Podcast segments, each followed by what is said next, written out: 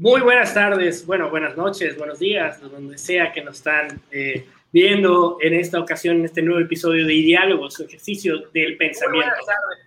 En esta ocasión eh, vamos a hablar, como siempre y de costumbre nos gusta, de temas un poquito sensibles y un poquito escabrosos, ¿no? Eh, como habrán podido ya observar en el pequeño mensaje comunicado que hicimos al principio, pues en esta ocasión vamos a estar hablando de la eterna aparente, eterna eh, disputa que ha habido entre el pueblo de Israel y Palestina. Pero lo vamos a ver desde el punto de vista histórico. Lo que vamos a estar analizando es la legitimidad del Estado de Israel, del Estado de Israel, pero desde el punto de vista histórico, de que realmente qué es lo que había antes, qué es lo que hay, de dónde inicia el conflicto, qué tanto está involucrado las cuestiones religiosas, qué tanto están involucradas las cuestiones geopolíticas de las demás naciones que han estado moviendo fichas a lo largo de los años, porque pues no todo queda en esos dos pueblos, realmente eh, hay muchos factores externos que se entrelazan y que pues, están causando las cuestiones que suceden hoy en día y que creo que todos hemos escuchado y todos desde que tenemos uso de, de razón, siempre hemos escuchado que hay periodos de una aparente calma y de repente hay una tragedia, un bombazo, una amenaza o algo por el estilo.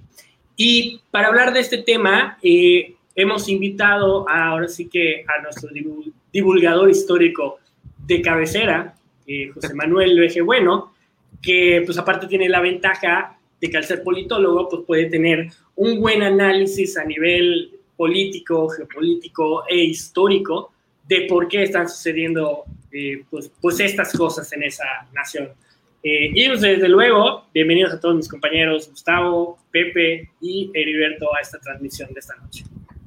Y pues bueno, José Manuel, ya entrando así que en detalle me gustaría que pues, nos platiques un poco, ¿no? De, de, dónde inicia esto, ya yéndonos muy, muy atrás a los pueblos que estaban allá, los descendientes y todas esas cuestiones que luego vemos en el Age of Empire, pero, no le damos la suficiente importancia. Pues bueno, este, hola a todos, gracias por invitarme nuevamente. Este, este es un tema bastante escabroso, espero que no nos banee la publicación.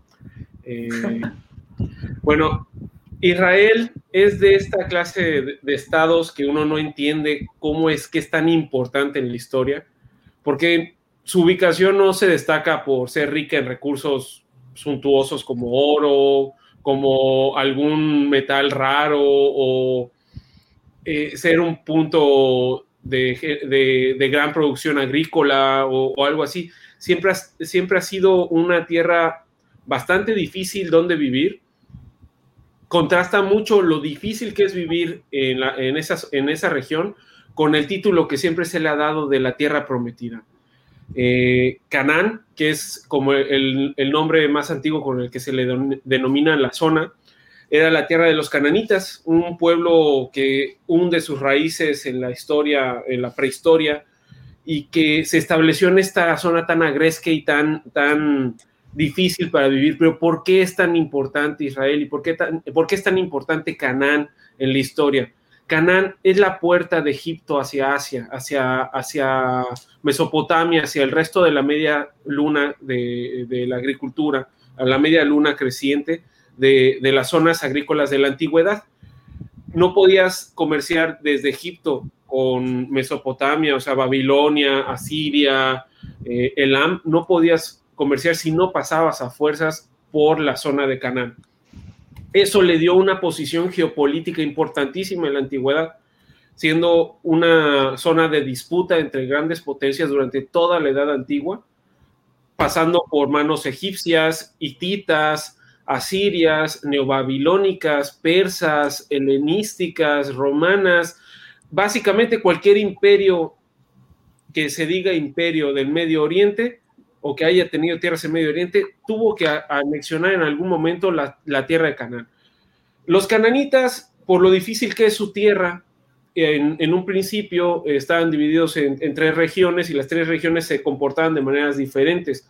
la región de la costa, que sí tenía lluvia, tenía algo de bosques y estaba muy relacionada con los fenicios, la zona montañosa, que era una región llena de, pequeñas ciudades-estado, entre las que destaca Jericó, Jerusalén, Megiddo, eh, y también estaba la zona del, del Rif, el Rif del Mar Muerto y del río del, Golán y del Mar de Mármara, que es una zona muy interesante a nivel eh, geológico, porque si ustedes saben, el Mar Muerto está más abajo que el Mar Mediterráneo y es el punto más salado de, agua de todo el planeta, eh, teniendo no me acuerdo cuánto porcentaje más que el mar normalmente. Imposible este, su explotación de recursos pesqueros, pero sí una zona productora de sal muy fuerte.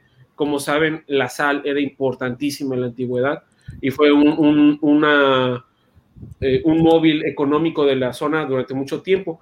Ah, existía una cuarta zona, pero realmente culturalmente no se toma mucho en cuenta, que es la que está del otro lado del Rif, donde se, desarrollaron los pueblos elamitas y posteriormente fue donde se establecieron eh, el reino de, eh, de, Petra, de Petra y la, Arabia Petria, que era como le llamaban los árabes, los romanos, perdón esta zona tan difícil de vivir llevó a, establecerse muchos pueblos, sí agricultores, pero principalmente ganaderos y recolectores, y de ganadería trashumante. La, ganadería trashumante es mi ganado come aquí y luego me voy moviendo. Eso ocasionó que grupos, ahora es muy importante que cuando les diga grupos, entiendan que es una parte de esa civilización, una parte de ese pueblo, no todo el pueblo. Grupos de cananitas empezaron a migrar hacia Egipto para buscar mejores tierras. Ese es el origen de los judíos que salen en el Éxodo. Vamos a mezclar, voy a utilizar un poco la Biblia como referencia, pero no la vamos a usar como sí. Sí, lo que te iba a comentar, porque hay varias eh, diferencias, ¿no? Entre qué es un semita, un hebreo, un israelita, judío, etc, etc, ¿no? Es que, bueno, podríamos, e, es, es bueno lo que dices, vamos a definir algunos tópicos. Espero que si hay alguien que nos esté viendo me corrija que me equivoco. Cananitas es Adelante. el de Canán. El semita que acabas de decir es una denominación que se le, eh, bíblica que se le da a todos los hijos de Sem, que fue uno de los tres hijos de Noé que pobló el mundo después del diluvio. Es Sem, eh, a ver, era, eh, es, Sem, Jafet y Cam. Jafet y, Cam. Supuestamente los, africanos son descendientes de Cam. Todos los ah. semitas son los pueblos del Medio Oriente y este, de, los semitas hay varias tribus, ¿no? La tribu que ahorita nos concierne sería los descendientes de Abraham, los abramitas, que son eh, técnicamente los cananeos, ¿no? Entonces, los descendientes de, de Abraham heredaron la tierra prometida de Canaán pero pues como era muy difícil vivir allá, migraron a Egipto una parte de, la población. Esa parte supuestamente el Antiguo Testamento fue esclavizada por los egipcios, aunque actualmente hay mucha, este, mucho conflicto entre los analistas históricos en si los egipcios tenían eh, esclavos o no. Eh, yo la verdad eh, siento que es un poco inocente que no tenían esclavizados a la gente, que no hacían racias. No, se esclavizaban. esclavizaban a alguien, pero bueno, vamos a dejar de lado eso y hablemos sobre la, el, cómo esta cultura cananita permea y se empapa de las tradiciones egipcias y regresa a Canaán en el Éxodo, ya con Moisés, y conquistan lo, eh, Canaán y fundan el reino de Israel con David eso fue eh, básicamente eh, durante la crisis de la Edad de Bronce, que llegaron varios, los llamados pueblos del mar, y desestabilizaron el poder tanto de Egipto como del imperio hitita, y dieron la oportunidad a que pequeños estados bisagras como Israel, Asiria, eh, las ciudades estado fenicias se volvían independientes. Ese reino sí, porque, el reino, este reino de Israel, el reino judío, ah, bueno, otra cosa. o sea, eran, varios primero como que estados y luego se unificaron, ¿no? En el reino de, No, cuando llega Moisés. ¿Cómo fue? Eh, bueno, que eh, realmente Moisés se muere al ver la tierra prometida y es su hermano Aarón el que, el que lidera las tribus de Israel para conquistar Canaán y fundar el reino de, Israel. El primer rey es el mítico David, el que vence a Goliat, que era de los filisteos que vivían en lo que actualmente es Gaza. Eh, por eso el, tópico que te decía de la fabricación de un enemigo, de Goliat. El primer enemigo de Israel fue Goliat, ¿no? Entonces, bueno, eh, ese reino de David es el germen ideológico del Estado de Israel, eh, de, Israel, que jamás fue del tamaño que tiene actualmente Israel y las fronteras varían demasiado entre las fuentes que consultes. Tampoco fue independiente toda su vida. Eh, ese reino lo volvieron a invadir los egipcios, luego los invaden los asirios, luego los invaden los neobabilónicos y agarran a la élite religiosa del templo y se los llevan a Babilonia, que es parte también de la Biblia ya. Ahí aprenden mucho sobre filosofía y leyes y cuando regresan a, Israel reconstruyen el templo que había sido destruido y vuelven a tener otro pequeño estado independiente, ¿no? Hasta que llegan los persas, los vuelven a conquistar y, no, y desde ese entonces no vuelven a ser independientes hasta la caída del imperio seleucida, eh, que ya es un estado helenístico, ¿no? O sea, cuando Alejandro Magno llega, igual conquista Israel, cuando muere Alejandro, eso pasa a ser parte primero del imperio de Seuluco, y luego se lo pelea mucho tiempo con los tolemaicos de, Egipto hasta que se vuelve independiente. El último rey independiente de, de, Israel, antes de que los romanos la conquistaran, fue el famosísimo Herodes. Herodes el Grande, el que manda hacer la matanza de niños y todo eso, ¿no? Él al morir divide el reino entre todos sus hijos. Ah, bueno, antes de eso hay que recordar que muchísimo antes de todo esto, Israel se había dividido en dos, en el reino de Judá y el reino de Israel. En el reino de Judá es de donde viene el, toponómico de judíos y el reino de Israel es el de los israelitas. Pero técnicamente un eh, era el mismo reino que se dividió en dos eh, Herodes gobernó el de Israel, Judea era una prefectura de, los romanos, y después cuando divide Israel entre todos sus hijos, los romanos empiezan a, conquistarlo de a poquitos, ¿no? Ahí es muy importante lo de los, lo de los romanos, porque esto ya es en el siglo I, ya están los, ya están los cristianos empezando a esparcirse por el Mediterráneo. Mediterráneo. Hay una pregunta, pero ¿se puede decir que, que existía Israel en esa época? es que no es lo mismo el reino de Israel que el Estado de Israel. Sí, son los israelíes ahorita y eran los israelitas, ¿no? Cuando eso. Exactamente, no es lo mismo ser israelí que ser israelita. Israelita es tu pertenencia a un, a un grupo, a una etnia. Es, bueno, no sé si voy a dar un ejemplo. No sé qué tan bueno o malo sea mi ejemplo, pero es como que la diferencia entre mexicas y mexicanos. Es correcto, más o menos. Sí, pero no, o sea, no son exactamente lo mismo, pero pues sí es como que descendiente que, digo, descendiente que estaba en esa, en esa región. Es que lo que les decía hace rato, no es lo mismo un judío que un israelí. O sea, un judío sí podría ser un habitante del reino de Judea, pero en realidad judío es el nombre que le damos a los que profesan la religión judía. Sí, el judío es, religión, cultura. ¿Y los hebreos? El hebreo es básicamente como la del pueblo. No, no, no. Ah, o sea, vamos a decir, una cosa es la religión, judío, hebreo, la etnia, israelí, la nacionalidad. Y, y todo... Cananita sería para referirnos a todos los que viven en Canaán. Me gusta el término cananita porque ahí podemos englobar también a los palestinos, pero eso es más eh, adelante. bueno, eh, eh, la región de Canaán era lo que ahorita en la actualidad vendría siendo Irak, Israel. No, no, no. Canaán es solamente Israel. Israel, y la zona limítrofe De, Jordania, Egipto, Siria, Líbano, pero muy pegadito. No, no, no, te salgas de lo demás. Para que tengamos una idea. Es correcto. Por eso me gusta el término cananita, porque cananita no es ni palestino ni israelí, es Canaán. No, es equivalente a los semitas, ¿no? No, porque el semita, los árabes son semitas, eh, los judíos son eh, semitas, y los egipcios son como entre semitas y camnitas. Los fenicios son, son semitas también.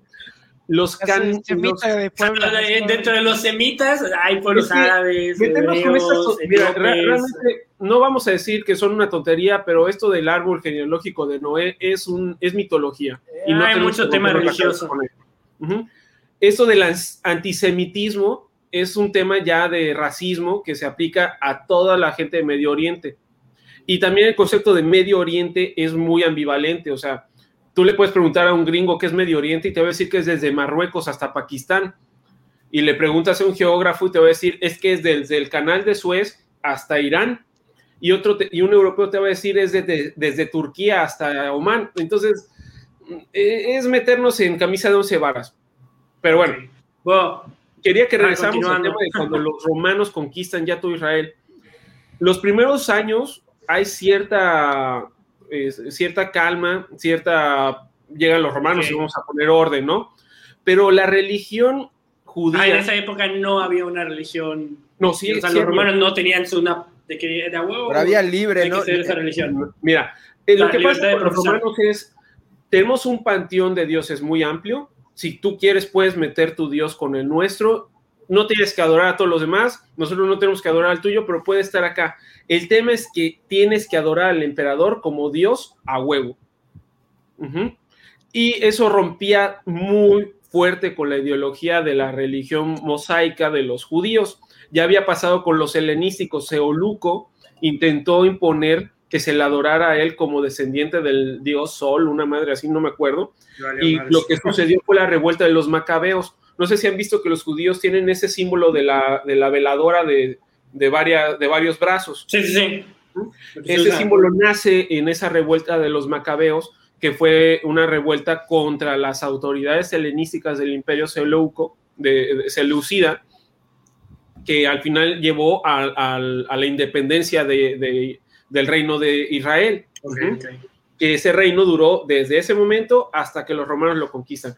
Pero ya cuando los romanos intentan imponerse, empiezan a haber otra vez revueltas e intentos de independencia. En ese entonces Israel era una efervescencia muy cabrona.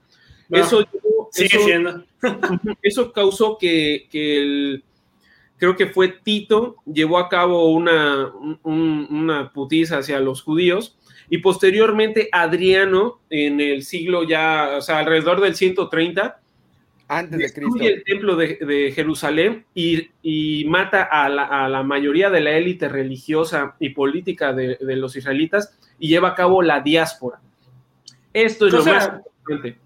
E, esto es antes de Cristo, 150. después de Cristo, 134, 135 después de Cristo. O sea, ya religión cristiana está allá, ya están allá los musulmanes, ya están los... Todavía no existen los musulmanes. Okay, Los cristianos se están estableciendo por el, imperio romano, todavía son perseguidos por los romanos. Los judíos no es que volvieran ilegal la religión, es que dicen vamos a desorganizar el Estado israelí y vamos a agarrar a las grandes familias y, eh, hebreas a las principales familias y las vamos a mandar eh, expulsadas a lo largo de cortas la cabeza, ¿no? Eso los romanos lo hacían mucho, lo llegaron a hacer con ah, los que te iba a preguntar. no, no, no, fue algo No, no fue solamente los era, es acostumbrado.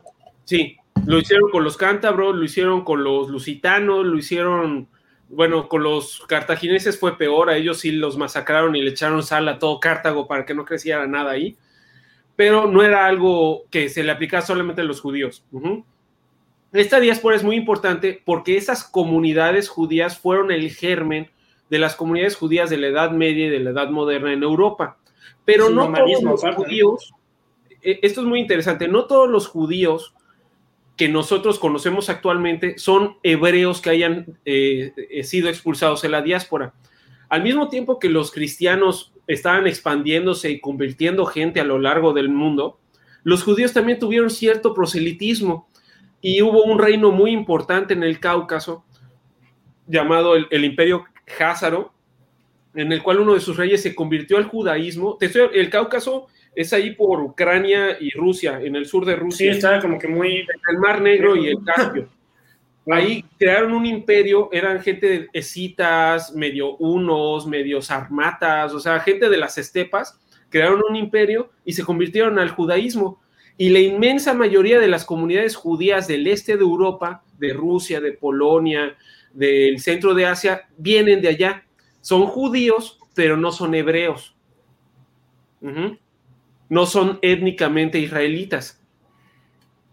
Son judíos de religión, pero los judíos de religión este, empezaron a mezclarse con los judíos étnicos en Europa y llevaron a, cabo una mezcla muy grande, que es los judíos que después reclamaron la, creación del Estado de Israel.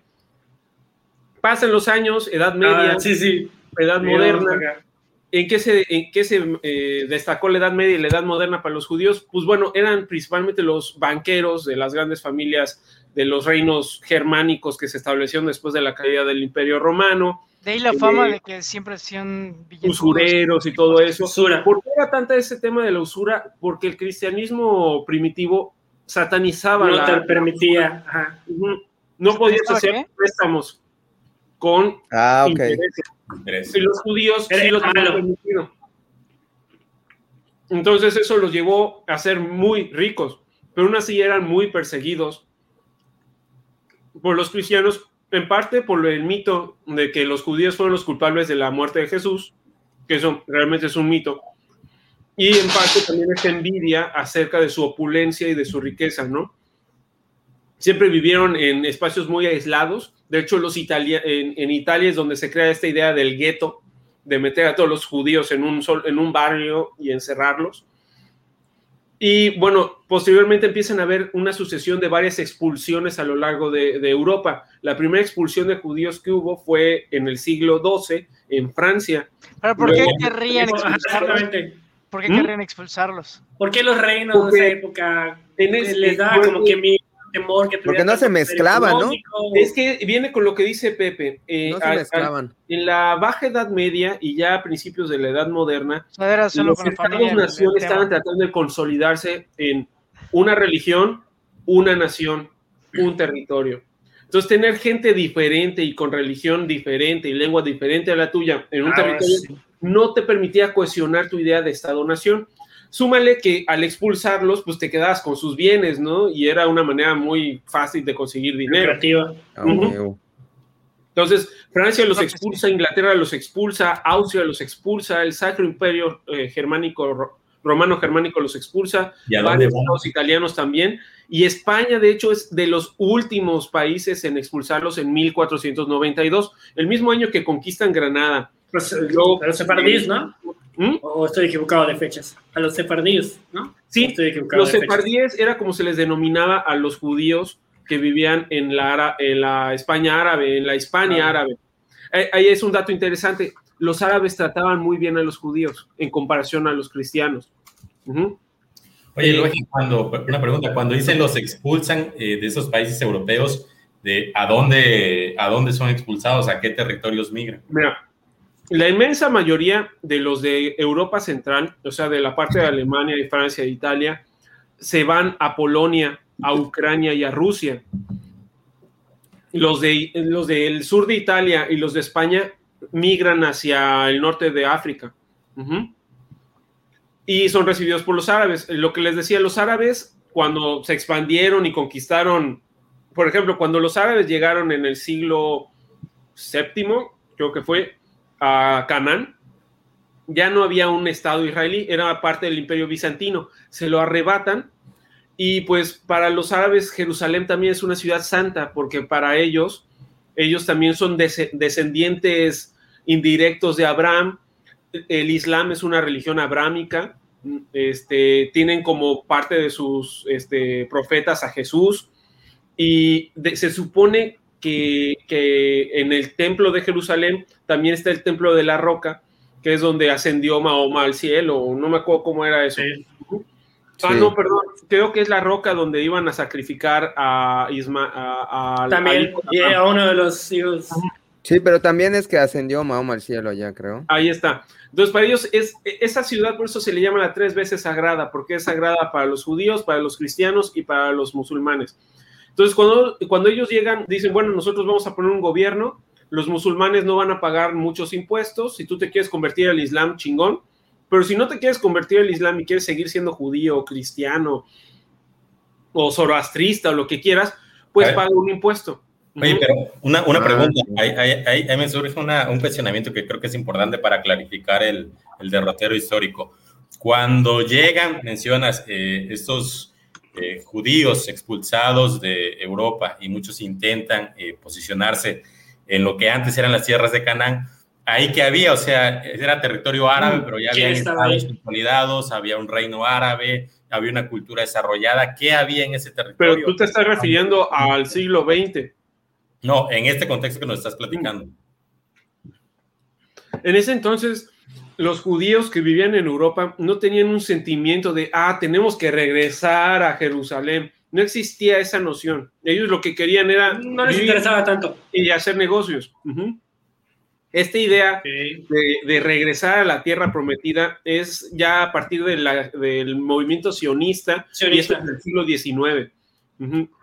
sí, tenía, sí iban para allá, pero iban a visitar a su familia. Muchos seguían teniendo lazos familiares con gente en, en Canaán, pero Canaán en ese eh, primero fue parte del imperio del califato eh, Omeya, luego del califato Abbasí, luego fue parte del reino de Saladino, luego llegaron los cruzados y lo conquistaron. De hecho, los cruzados fueron muy agresivos con los judíos que vivían en, en, Canaán en ese entonces, porque siempre ha habido judíos en Canaán. Acuérdate, solamente la diáspora fue a la élite. El pueblo llano siguió viviendo ya y siguió teniendo la mayoría su religión, pero muchos se convirtieron al Islam porque era muy lucrativo. No pagabas impuestos, ¿no? no, no pagabas impuestos. Mira, durante el Imperio Bizantino también era eh, la mayoría de eh, Santa Paz, aunque sí, sí, los bizantinos también como cristianos cambiaron, también cambiaron la cresta. el dinero. Pero cuando, cuando llega, de hecho, en ese entonces casi toda la gente de Canaán hablaba griego copto, no hablaban hebreo. De hecho, la lengua, la lengua hebrea es una lengua litúrgica es una lengua para, para, la religión, no es una lengua común. no, es una lengua que hable la gente. Los, los cananitas que se quedaron, los hebreos que se quedaron en, Canaán después de la diáspora, primero se volvieron, se helenizaron con los bizantinos y posteriormente se arabizaron con los árabes. De hecho, cuando los cruzados llegaron a Canaán, sí había judíos, pero hablaban árabes, se vestían como árabes y vivían bajo las leyes de los árabes y los cruzados pues fueron muy duros contra ellos, los trataban con pinzas y a punta de, palos. Pero pues a final de cuentas cuando los musulmanes con Saladino volvieron a retomar el, control de tierra, de Tierra Santa, pues la situación regresó a como estaba, ¿no?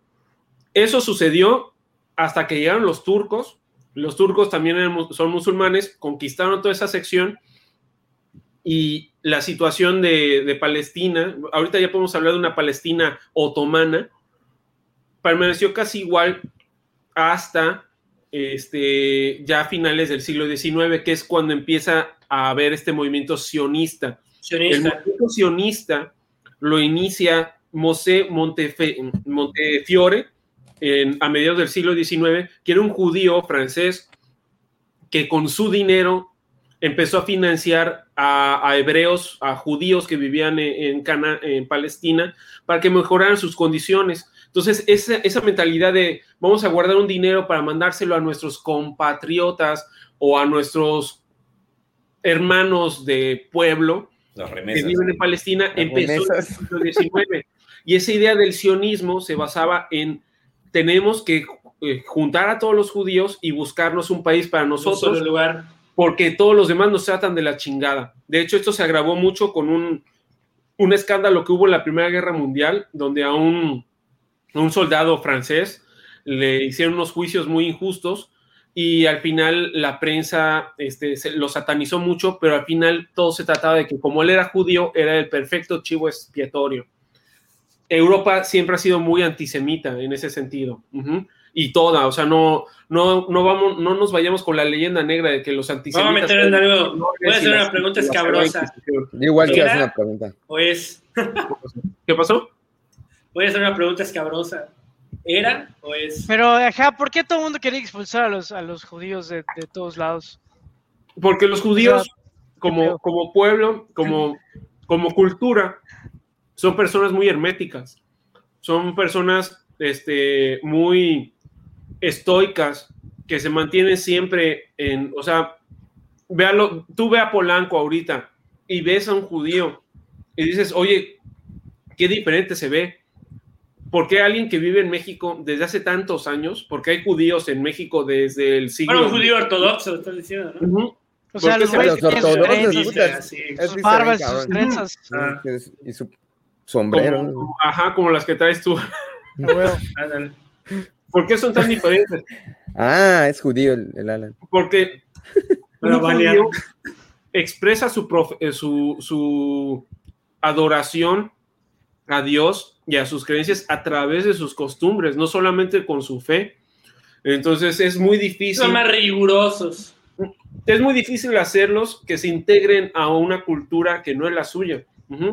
O Los- sea, la- no es lo mismo los cristianos, o sea, llega Pedro a Roma en el siglo I y funda la iglesia católica, pero no obligó a los romanos católicos a que se vistieran como se vestían los, los cananitas de ese entonces. Y que Pero igual hay, hay grados de, de- ortodoxia que- en, ajá, o sea, en esa los cultura, ¿no? cristianos Se adaptan y se transforman a la cultura donde llegan. El judío no. El judío Bueno, y aparte ni yo se creo que- convierte ni se convierte, Sí. se queda como es. Yo, yo creo que igual entra el factor poder económico, ¿no? Que, que están más acostumbrados a, a generar riqueza igual, y ¿no? obviamente a cualquier gobierno o a cualquier reino en la antigüedad pues le va a hacer ruido de que haya una comunidad que tiene poder. ahora se me, Mira, por ejemplo, el pretexto que decían los, los, los cristianos de, de España era que como los judíos se llevaban muy bien con los árabes, tenían miedo de que cuando los árabes atacaran la ciudad, les abrían las puertas. Entonces, por eso los metían en los guetos y cerraban, cada vez que había un ataque en la ciudad, cerraban con llave el gueto para que no pudieran salir a auxiliar a los árabes si estaban ase- asediando la ciudad. Lo mismo pasaba en las cruzadas. Cerra- encerraban a los judíos en un gueto dentro de, de la ciudad para que no apoyaran a los árabes. ¿Por qué? Porque los, los judíos se sentían mejor gobernados por los árabes que Sí, por los cristianos. Qué irónico. pero la- la- los rasgos físicos no es muy notorio, ¿no? O sea, eh, o, o en algún momento ellos, me imagino que se mezclaban también con, con la gente local, o, o- o también trataban de, de tener esa... O era digamos- todos contra todos en la familia. Mira, ahorita es diferente, pero antes un judío no se podía casar con alguien que no fuera judío. Ah. Y me refiero a la religión. Por eso les comenté eso de los házaros. Los házaros sí se convirtieron al judaísmo y entonces se mezclaron con los judíos de las comunidades orientales. Por eso los judíos de Rusia no se parecen tanto a los judíos del norte de África. Sí, yo, yo cuando veo una, una película de nazis, yo no sé, cuando dicen, no, que es judío, yo los veo iguales a los alemanes y a los... O sea, eh, realmente sí, no sí, hay una... para mí igual es complicado com- diferenciar quién es judío. Bueno, a el menos que tenga fenotipo, la- ¿no? a menos que tenga la, la barba y Como- las como y el La nariz a lo mejor o algo así, pero no hay una gran diferencia, ¿no? O sea, Tipo Gustavo. Es que eso que nos han querido vender de Sí, que lo- judío. el Medio Oriente está lleno de gente cafecita o algo así, es mentira. No, aparte es una Los europeos no son ni tan blancos, ni la gente de Medio Oriente es tan morena. Al contrario, la mayoría del, del de la gente mediterránea es muy parecida, principalmente la del norte de África y el sur de Europa y la zona de Levante, que es como se le llama a Siria, Líbano, Israel. se, se encuentra todo ese desmadrito, ¿no? en la zona del Levante, justamente.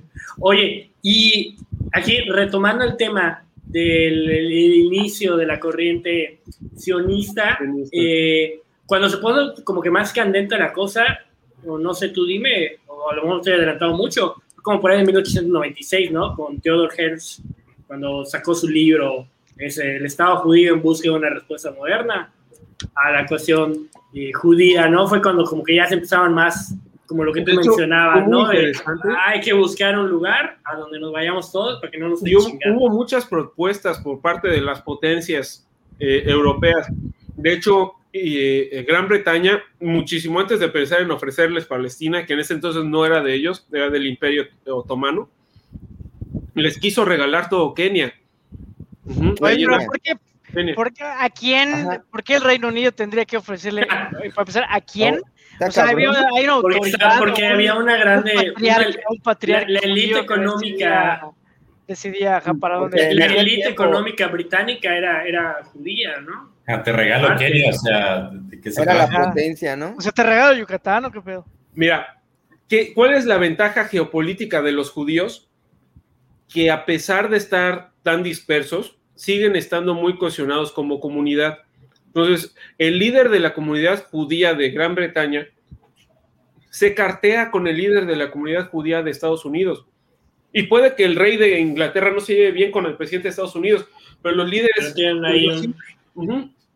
Entonces, eso es una manera de coaccionar políticas diplomáticas a través de, entes con poder económico como son los judíos. En este caso, fue un principal promotor del sionismo en, Inglaterra, buscando, eh, buscando que se, o sea, que, que, si hubiera este Estado israelí. Pero es que antes de llegar a él, me gustaría contarles sobre las diferentes propuestas que hubo para crear un Estado israelí, porque son muy divertidas, ¿no? Kenia fue una.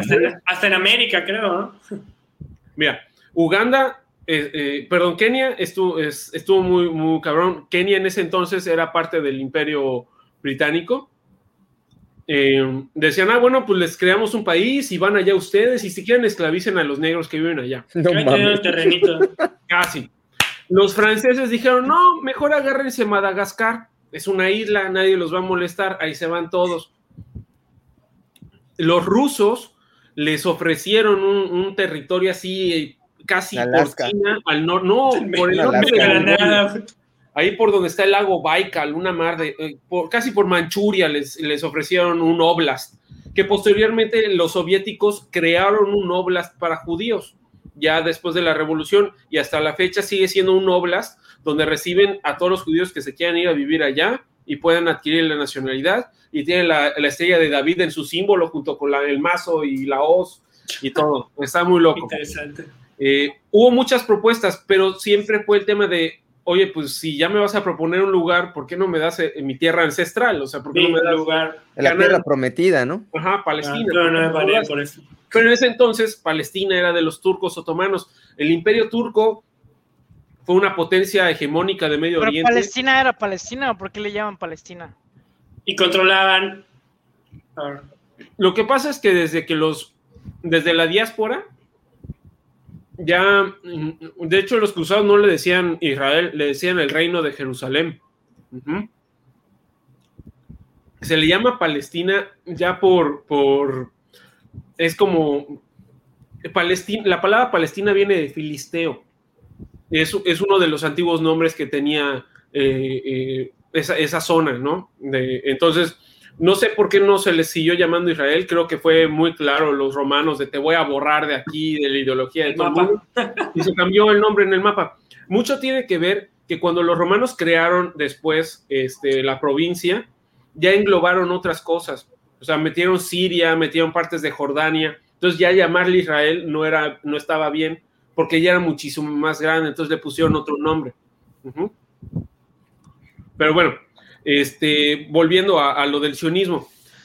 Durante la Primera Guerra Mundial, el Imperio Otomano se había aliado con Alemania, con eh, Austria-Hungría y con Bulgaria contra la Tente Cordiale, que era Inglaterra, Francia y Rusia. Posteriormente se metió Italia. Inglaterra en ese entonces era la mera mera en Egipto, que era un protectorado. También tenía el sur de la península arábiga, que era eh, Yemen, Omán, los Emiratos Árabes, Qatar, Bahrein y Kuwait. Y el imperio turco tenía todo lo que es Irak, obviamente Turquía, Siria, Líbano, Palestina y toda la costa de, Arabia Saudita, pero solo la costa, el centro, lo que es el desierto donde actualmente está la, la capital Riyadh, estaba controlado por muchas tribus nómadas de árabes. Estas tribus nómadas buscaron un acercamiento con, con, los británicos, al mismo tiempo que varias comunidades árabes eh, de, lo que estaba, de, la zona ocupada por los turcos, buscaban que les auspiciara la creación de un Estado. Ellos decían, oye, nosotros somos árabes, no somos turcos, somos árabes y creo que ya es hora de crear un Estado árabe independiente como el antiguo califato eh, eh, Omeya. Queremos nuestro propio país. Entonces tenías ahí a dos grupos eh, étnicos muy diferentes en cuanto a, sus móviles, que ambos querían un Estado. Y coincidentemente, parte de sus intereses coincidían en Canaán, ambos querían Canaán. Entonces los ingleses, como buenos Fue, fue cuando empezaron a negociar, bueno, intercambiar correspondencia con el sherife de la Meca, ¿no? hicieron dos, dos, acuerdos secretos. Bueno, hicieron tres, acuerdos. tres con la amante y con la esposa. No, y con, otra. el primer acuerdo lo hacen en 1916, debajo, no, pero en 1915 con, uh, con el, este, con Hussein Ali, que era el, mero mero de la Meca, y lo hace con, con McMahon para crear un Estado árabe en Medio Oriente que abarcaría toda la península arábiga, Siria, el Levante e Irak. Y que iba a ser gobernado por una, una monarquía en la cual, eh, no sé si alguna vez vieron o han leído acerca de Lorenz de Arabia. Sí, sí, sí. Oye, está pasando ahí el panadero. Pan. una jarra. Una concha. Ya, ahorita lo pido. No se va a ir hasta que le compres, Alan. Este, bueno, ya, ya. fue una gente que mandaron los británicos a Medio Oriente para que se mezcla, se metiera con, los árabes y los capacitara militarmente para derrotar a los otomanos durante la guerra. Entonces capacitó un montón de guerrillas que la mayoría estaban lideradas por uno de los principales de la familia de los, ah, creo que es de los Husayn, ahorita no me acuerdo cómo es el, apellido, pero eran los líderes de, de, Arabia en ese entonces. No son los sauditas, son otros. Son los que terminaron gobernando en Jordania. Entonces, eh, él los capacita y logran hacer una revuelta árabe enorme en lo que es la Meca, eh, eh, Palestina. Es la primavera árabe, ¿no? No, no, no, la primavera árabe fue hace unos años. Te estoy hablando de 1910 y... Ah, bueno, sí. 1915. Ah, poquito, poquito antes de la Primera Guerra. No, la, la Primera Guerra ya, ya está. Ah, no. Alan. Sí, me dejé después. Pero bueno, hacen ese trato de crear un Estado árabe para los árabes y al mismo tiempo en 1916 eh, se, hace el acuerdo Six-Picot entre los eh, británicos y los franceses, que dijeron muchísimo antes de todo. una vez que derrotemos a los otomanos, vamos a dividir esto en dos. Esta parte es para, eh, va a ser para Inglaterra y sus protectorados, y esta parte va a ser para Francia y sus protectorados, y nos vale madres lo que quieran los árabes y los judíos y quien sea. Y al año siguiente, Inglaterra ya estaba muy presionada por los, por los alemanes porque... Eh, ¿Quieres que presente una, una, imagen de, de, cómo quedaba ese, ese, mapita? Es que es, continúa mientras encuentro. oh. Bueno, eso fue en 1916 ese acuerdo. Todos esos acuerdos eran secretos, ¿ok? En 1917 estalla la, la revolución rusa, caen los zares, y la, la, la, Unión Soviética, o sea, más bien, el, mira, aquí está el mapa, la zona A ah, está ya. y la zona B. Y se planteaban que lo que era Jerusalén y, y, el norte, lo que era el reino de Israel, se volvía una zona de control internacional. Una duda, aquí obviamente igual, bueno, no sé, pero igual había un interés político aparte de los británicos por el canal de Suez, ¿no? Pero allá está más lejos, ¿no? Es desde Egipto pero está ahí cerquita. O sea, realmente lo que quería Inglaterra, mira, es que Egipto era un protectorado de Inglaterra y Kuwait era un protectorado de Inglaterra, un territorio. Ellos lo que querían era unir sus dos territorios. También Chipre, esa isla que está al norte, era un protectorado de Inglaterra.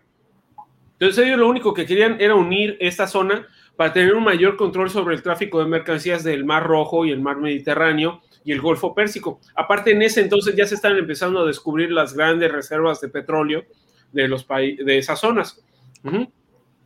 Mm. Qué bueno están los charritos. Sí, que nos patrocinen. este, al año siguiente caen los zares rusos y entonces Inglaterra se queda sin el apoyo de Rusia porque los bolcheviques pactan un acuerdo de paz con, con con los prusianos, con la Alemania de Guillermo II. Y entonces los alemanes y los austriacos mueven a todas sus tropas hacia el frente occidental y les empiezan a presionar mucho a los franceses y a los italianos. Entonces Inglaterra, buscando el apoyo de Estados Unidos, hace el acuerdo entre Arthur Balfour y Rothschild, perdón, Rothschild. Rothschild era el líder de la, de la comunidad judía de Inglaterra. Y él se encargó de hacer negociaciones con la comunidad judía de Estados Unidos para que presionaran al gobierno estadounidense para ingresar a la Primera Guerra Mundial del lado de los aliados. En ese acuerdo le prometían a la comunidad judía un estado protegido por, por Inglaterra, auspiciado por Inglaterra en Palestina, y que facilitaran el establecimiento de, personas judías en el territorio. Cuando acaba la, Primera Guerra Mundial, pues como todos, como siempre, Francia e Inglaterra hicieron lo que quisieron. Sí crearon Aquí está la, de, de, la carta que mandaron. Ahí está.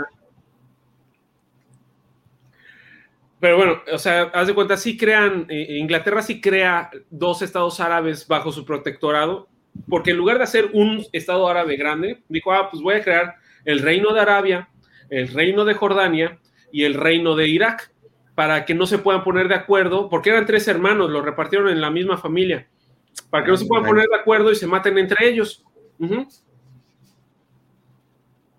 Ah, sí, la Lores de Arabia es una película, no. La película es una adaptación de la historia real de Lawrence de muchacho, que tiene una excelente banda sonora, tiene ocho minutos de intro de, música solamente y es eh, excelentemente estelarizada por Peter O'Toole. Los dos han equivocados. También sabemos de, de, de los hombres que. bueno, están mal. Entonces, les divide a los árabes su idea de Estado único y se queda con el control férreo de la zona de Palestina, pero al mismo tiempo permite que empiecen a llegar judíos, judíos que llegaban con dinero y veían palestinos árabes o palestinos judíos y les decían, oye, te quiero comprar tu terreno. Y empezaron a, a, comprar, ah, a comprar, a comprar, a comprar, a comprar. Es lo que dicen, que realmente sí compraron, ¿no? O sea, sí, son dueños de la tierra. Pero, no, pero tardaron muchísimos años en ser la mayoría de la población ellos. Aquí ya me perdí. Eh, eh, esto, esto fue antes del mandato británico, ¿no? No. Ya, ya estábamos en el... Sí, ya acabó la, la Primera Guerra Mundial. Ya acabó, ya se, pelaron, ¿no? O sea, Inglaterra dijo, les dejo su desmadrito y se lo pasó a la ONU en algún momento. El mandato, ¿no? pero un poquito más adelante. dura del 1917 a 1948. Durante todo ese tiempo, Inglaterra fue la que estuvo moviendo ahí los peones y diciendo que es así que no se hace. Acarreando, acarreando judíos. Este es un dato interesante. Para mí, en 1917, la población de Palestina estaba dividida así. Eran 80% de musulmanes que se autoadscribían como árabes, 15% de judíos y 5% de, otra, de otros pueblos y religiones, entre ellos cristianos, cristianos ortodoxos, etcétera, etcétera. Pero los palestinos, o sea, ¿quiénes eran los allá? Pues los que se, eh, eh, se autodenominaban palestinos eran los árabes que habían vivido en la Palestina otomana y decían nosotros somos de la Palestina otomana y que somos árabes que queríamos un estado. Pero como ya no va a ser un solo estado árabe, pues queremos un estado palestino árabe. Pero bueno, se puede decir que palestinos eran el 80% árabe o un porcentaje parecido. Eh, yo te estoy diciendo el porcentaje de las poblaciones en la región. Vamos a hablar de la región, no le pongo. En ese momento. Ok. 80% musulmanes árabes. En ese momento, este, pues empezó a haber muchos roces entre las dos comunidades, entre los cada vez más judíos que llegaban presionados por las políticas antisemitas de los nazis y también un poco de los, bueno, no solamente Italia y Alemania se volvieron fascistas, muchos países en Europa ya estaban abrazando ideas fascistas en ese momento. De hecho, había partidos fascistas en casi todos los países europeos. En Inglaterra había partido fascista, en Francia había partido fascista, en España ganaron los franquistas, pero también había fascistas en Hungría y, todo eso. Y la mayoría tenían ese tema de vamos a eliminar las minorías étnicas de, nuestros de nuestra tierra. Entonces los judíos ante ese ambiente de, persecución en Europa empezaron cada vez más a vender lo que tenían y a tratar de trasladarse hacia, hacia Palestina. Porque el movimiento sionista, a través de las cabezas de, vamos a llamarles de los patriarcas de las comunidades judías los invitaba a que se trasladaran para allá. Desde sí, les dan, les daban facilidades. Y los auspiciaban, o sea, entre las comunidades de, de, Estados Unidos, por ejemplo, auspiciaban el establecimiento y la construcción de casas, acueductos, aeropuertos, cosas así, calles en Palestina, todo con vistas a que más adelante se volviera un estado ah, judío. Sí, es cierto, según estaba ahí investigando que justamente durante la parte del mandato, eh, o sea, literal, empezaron a financiar como que su propio alumbrado, su propio drenaje, sus propias cosas, ¿no? Bueno. O sea, independientemente de lo que se manejaba, ¿no? Vamos a meterle presión. Este, durante ese entonces empieza el, primer ataque de entre comunidad a comunidad durante el mandato británico, sí, fue de árabes hacia judíos, fue motivado por el Amin al-Hussein, que era el líder de la comunidad árabe en Jerusalén, y fue la, matanza de judíos de 1929 en Hebrón, donde murieron muchos judíos, y posteriormente los británicos hicieron muchas represalias contra los árabes y también murieron muchos árabes. Eh, en ese momento, las comunidades judías crean la Hagana, que es el mm. germen del cuerpo de autodefensa judío y de donde saldría posteriormente el ejército israelí. Ejército. En el periodo entre 1936 y 1939 aumenta muchísimo la migración de los judíos y coincide con la gran revuelta árabe. En la gran revuelta árabe, los mandatos británicos, o sea, los árabes que vivían en los mandatos británicos se rebelan contra Inglaterra y es cuando empiezan las independencias de Irak, Kuwait, Arabia Saudita, Jordania, eh, y, luego también en la parte francesa, Siria, Líbano, ¿no? Eh, lo que buscaban los árabes era la independencia tanto de, Gran Bretaña como de Francia, sacar a los judíos y a los europeos de su territorio y este, pues empezaron a aparecer también muchos grupos eh, pro, pro, islámicos, vamos a llamarles, no, bueno, grupos paramilitares. Ya, ya, ya, no les gustó que de repente empezara a llegar es que no les gustaba. Un montón de gente extraña. porque ya, estaban, ya estaban dándose cuenta de que no les iban a cumplir la promesa de darles un estado para ellos y que les iban a regalar esa tierra a los judíos, siendo que ellos siempre habían vivido ahí. Es que hay que recordar. Eso. cierta segregación. Parece los palestinos que estaban ahí cuando llegaron las migraciones judías de estas épocas, llevaban toda su vida y todos sus ancestros vivían allá. Los judíos que vinieron de Europa y de Estados Unidos a colonizar el actual Israel, no todos son descendientes de personas originarias de Canaán, ¿sí? Algunos son descendientes de Házaros, otros son judíos conversos y otros son judíos que llevan más de 20 generaciones fuera de, la tierra de Canaán. Entonces llegan de repente y a gente que nunca se fue de allá, dicen, ah, pues voy a empezar a comprar casas acá y, oh, mira, ya hice un país y yo soy el que manda. Los que siempre estuvieron ahí fueron los palestinos. por ponerles un nombre, pero en realidad vamos a decir que la comunidad árabe y eh, eh, eh, la comunidad musulmana, judía, cristiana, cananita, que siempre vivió ahí. Pero igual es una mezcla de etnias. Y, sí, es una mezcla de etnias. Entonces empiezan, o sea, es realmente en, en, este, en esta gran revuelta árabe cuando empieza el conflicto actual que se agravó muchísimo, pero que fue muy tapado de la historia por, la Segunda Guerra Mundial. Mm. Obviamente, cuando termina la Segunda Guerra Mundial y sale a la luz lo del holocausto, las comunidades judías empiezan a presionar severamente a la ONU, que se acaba de crear en 1945, para que se les otorgara un Estado a ellos.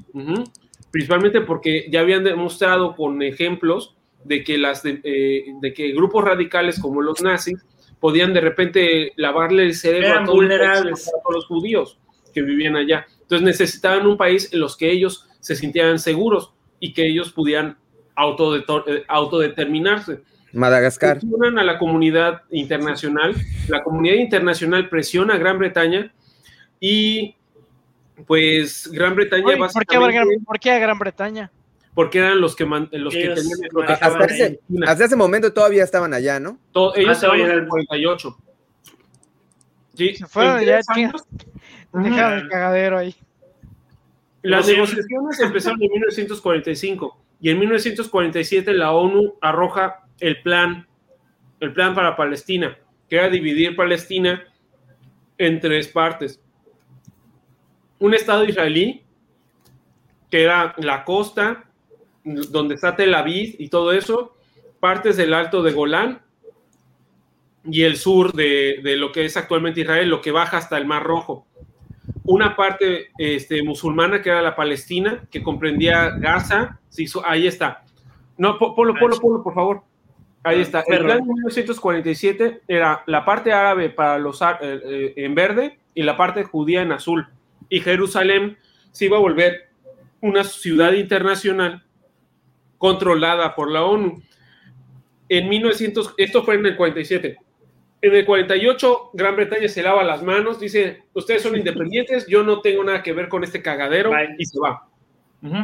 Se va sin ver que los acuerdos de paz y los acuerdos llevados a cabo por la ONU se cumplieran.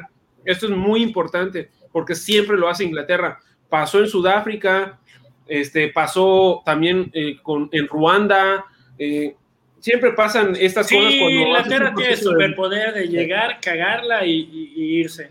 Es que como de, colonización tiene pasos, o sea, tú no puedes decir, ah, voy a dejar que mi excolonia, la cual yo controlé todos los aspectos de su vida hasta ahora, sea, independiente y ya me voy a ir. No, o sea, la gente ni siquiera tiene la capacitación para llevar a cabo unas elecciones y tú te vas.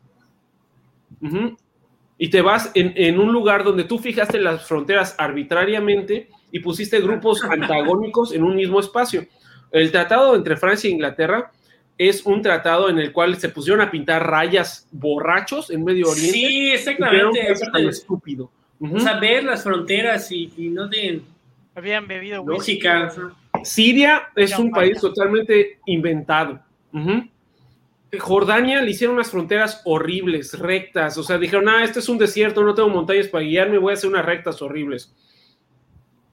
Y, no, o sea, muchas cosas, muchas cosas. Entonces, este, bueno, les dejan este cagadero, pero en 1948 inmediatamente eh, los países árabes que están alrededor dije, dicen, no, nosotros no vamos a permitir esto, La guerra, vamos a permitir el establecimiento de un, de un Estado judío y que venga la ONU a dominar nuestra, una de nuestras ciudades santas. E inicia la guerra entre Israel y los estados árabes. Que fue cuando, cuando, cuando Israel se independizó Sí, de los 15 meses. Se encima, ¿no?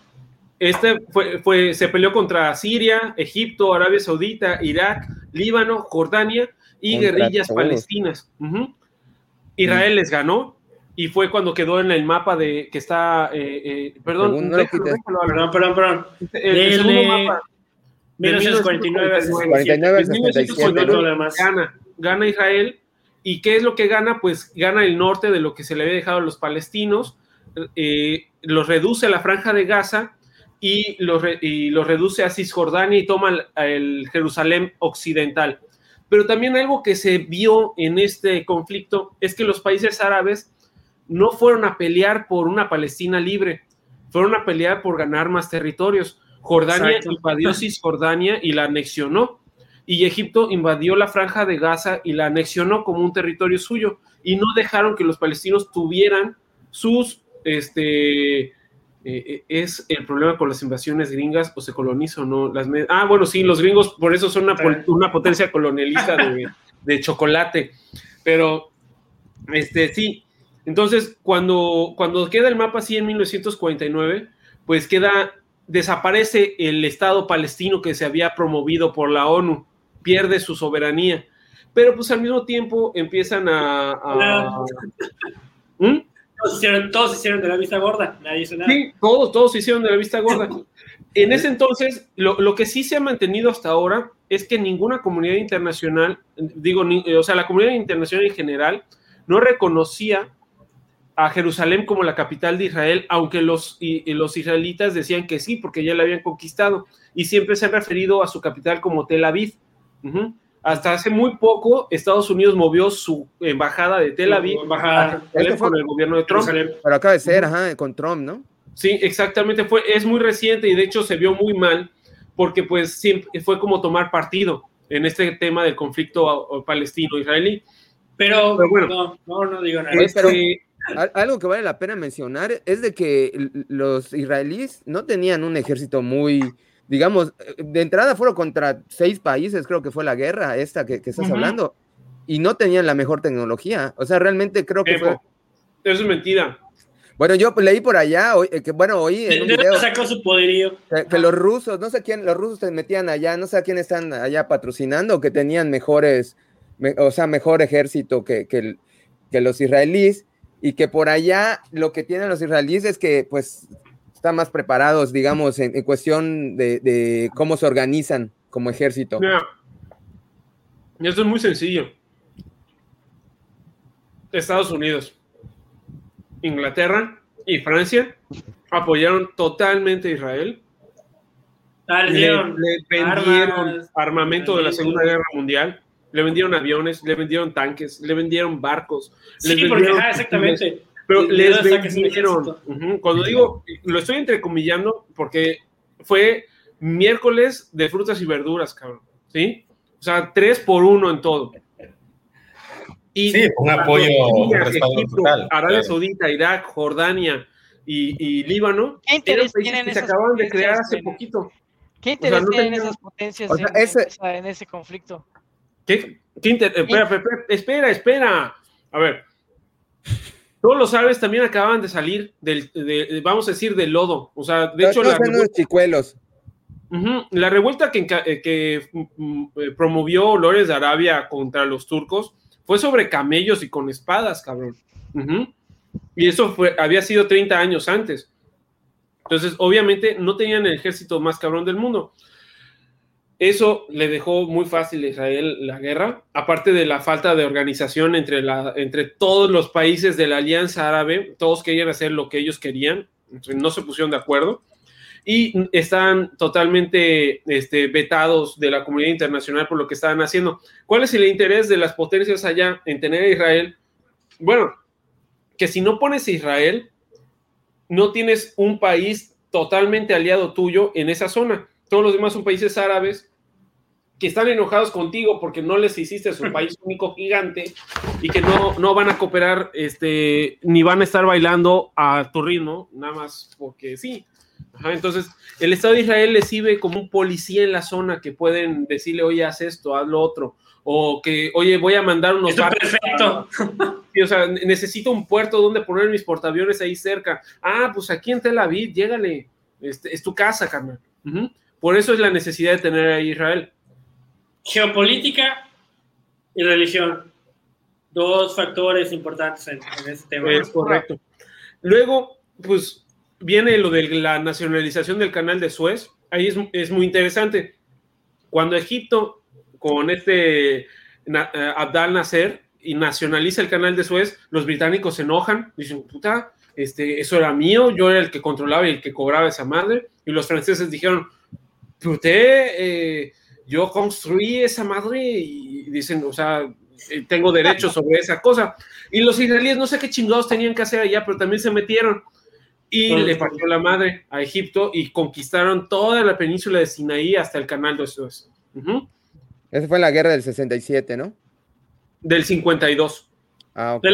lo de los seis, días, ¿no? No, todavía no llegamos a la de los seis días. Ahí la ONU, cuando conquistan la península de Sinaí. Como perros y gatos la ONU los obliga a que se retiren y vuelve el status quo. Pero aunque perdió Egipto, aunque, eh, aunque este Abdel Nasser perdió, quedó como, como líder de la comunidad árabe y, se empezó a fraguar como una especie de federación entre Egipto, Siria y Jordania para hacer como una federación de árabes para ponerle frente a Israel. Entonces, este, ahí fue, ya, ya viene la que tú dices, ¿Hay cambio en el mapa o no hay cambio en el mapa? La guerra de los seis días. Pon el mapa, sí. Eh, lo que pasa es que ahí ya es cuando los estos tres que les digo, que es Arafat, Nasser y el rey Hussein, se alían y crean la Alianza Árabe y al mismo tiempo auspician y, y, se crea la OLP, que es la Organización para la Liberación de Palestina, que eran palestinos organizándose para tratar de recuperar su país.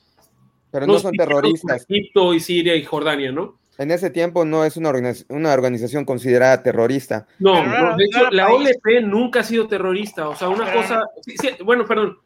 nunca se ha considerado terrorista, pero sí hicieron ataques terroristas. Lo que pasa es que la OLP mm, guerrilla era una organización de muchas, muchos grupos. O sea, dentro de la OLP estaban muchos grupos, no solamente ellos.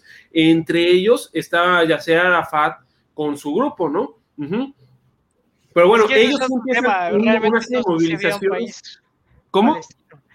O sea, no sé si se podría hablar de que existía una Palestina como tal, porque igual eran tribus y no, no había un estado como tal, como lo concebimos al menos. Pero pues tampoco había un estado. Es que la OLP lo que estaba buscando era sacar a los israelíes. Dos objetivos de la OLP, un, dos metas, una cabrona y una pausible.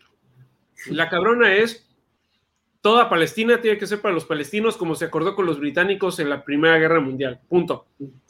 Es válido. La otra, la más plausible, es queremos que se cree Palestina como se acordó con la ONU en 1947. O sea, el primer mapa. El primer mapa. Okay. Entonces la OLP eso es, lo que estaba peleando y empezó a hacer marchas, empezó a hacer ataques terroristas y eso no le gustó a los judíos. Entonces dijeron, pues de una vez, y los judíos declaran la guerra en 1967 en la famosísima Guerra de los Seis Días y en seis días le parten la madre a la coalición árabe, desaparecen todas las fuerzas aéreas de Egipto y de, Siria, destrozan el ejército de tanques de Jordania, los ponen de rodillas y conquistan todo lo que está en azul clarito en el mapa, en el tercer mapa. Con ayuda de Gringolandia. pues realmente aquí ellos solitos, o sea, lo hicieron en seis días. Pero con armamento. Ni, manera de reaccionar, ¿no? De, judío de que fueran otros países. Ahí tuvo mucho que ver qué armas tenía Israel y qué armas tenían los otros países. Exacto. Mientras que la Liga Árabe compraba armamento de segunda mano de la URSS, los israelitas tenían armamento muy novedoso proveniente de Estados Unidos, de Francia y de Inglaterra. Y ya estaban empezando a fabricar ellos sus propias armas. De hecho, Israel produce muchas armas. Varios de los barcos de la flota mexicana son fabricados en Israel.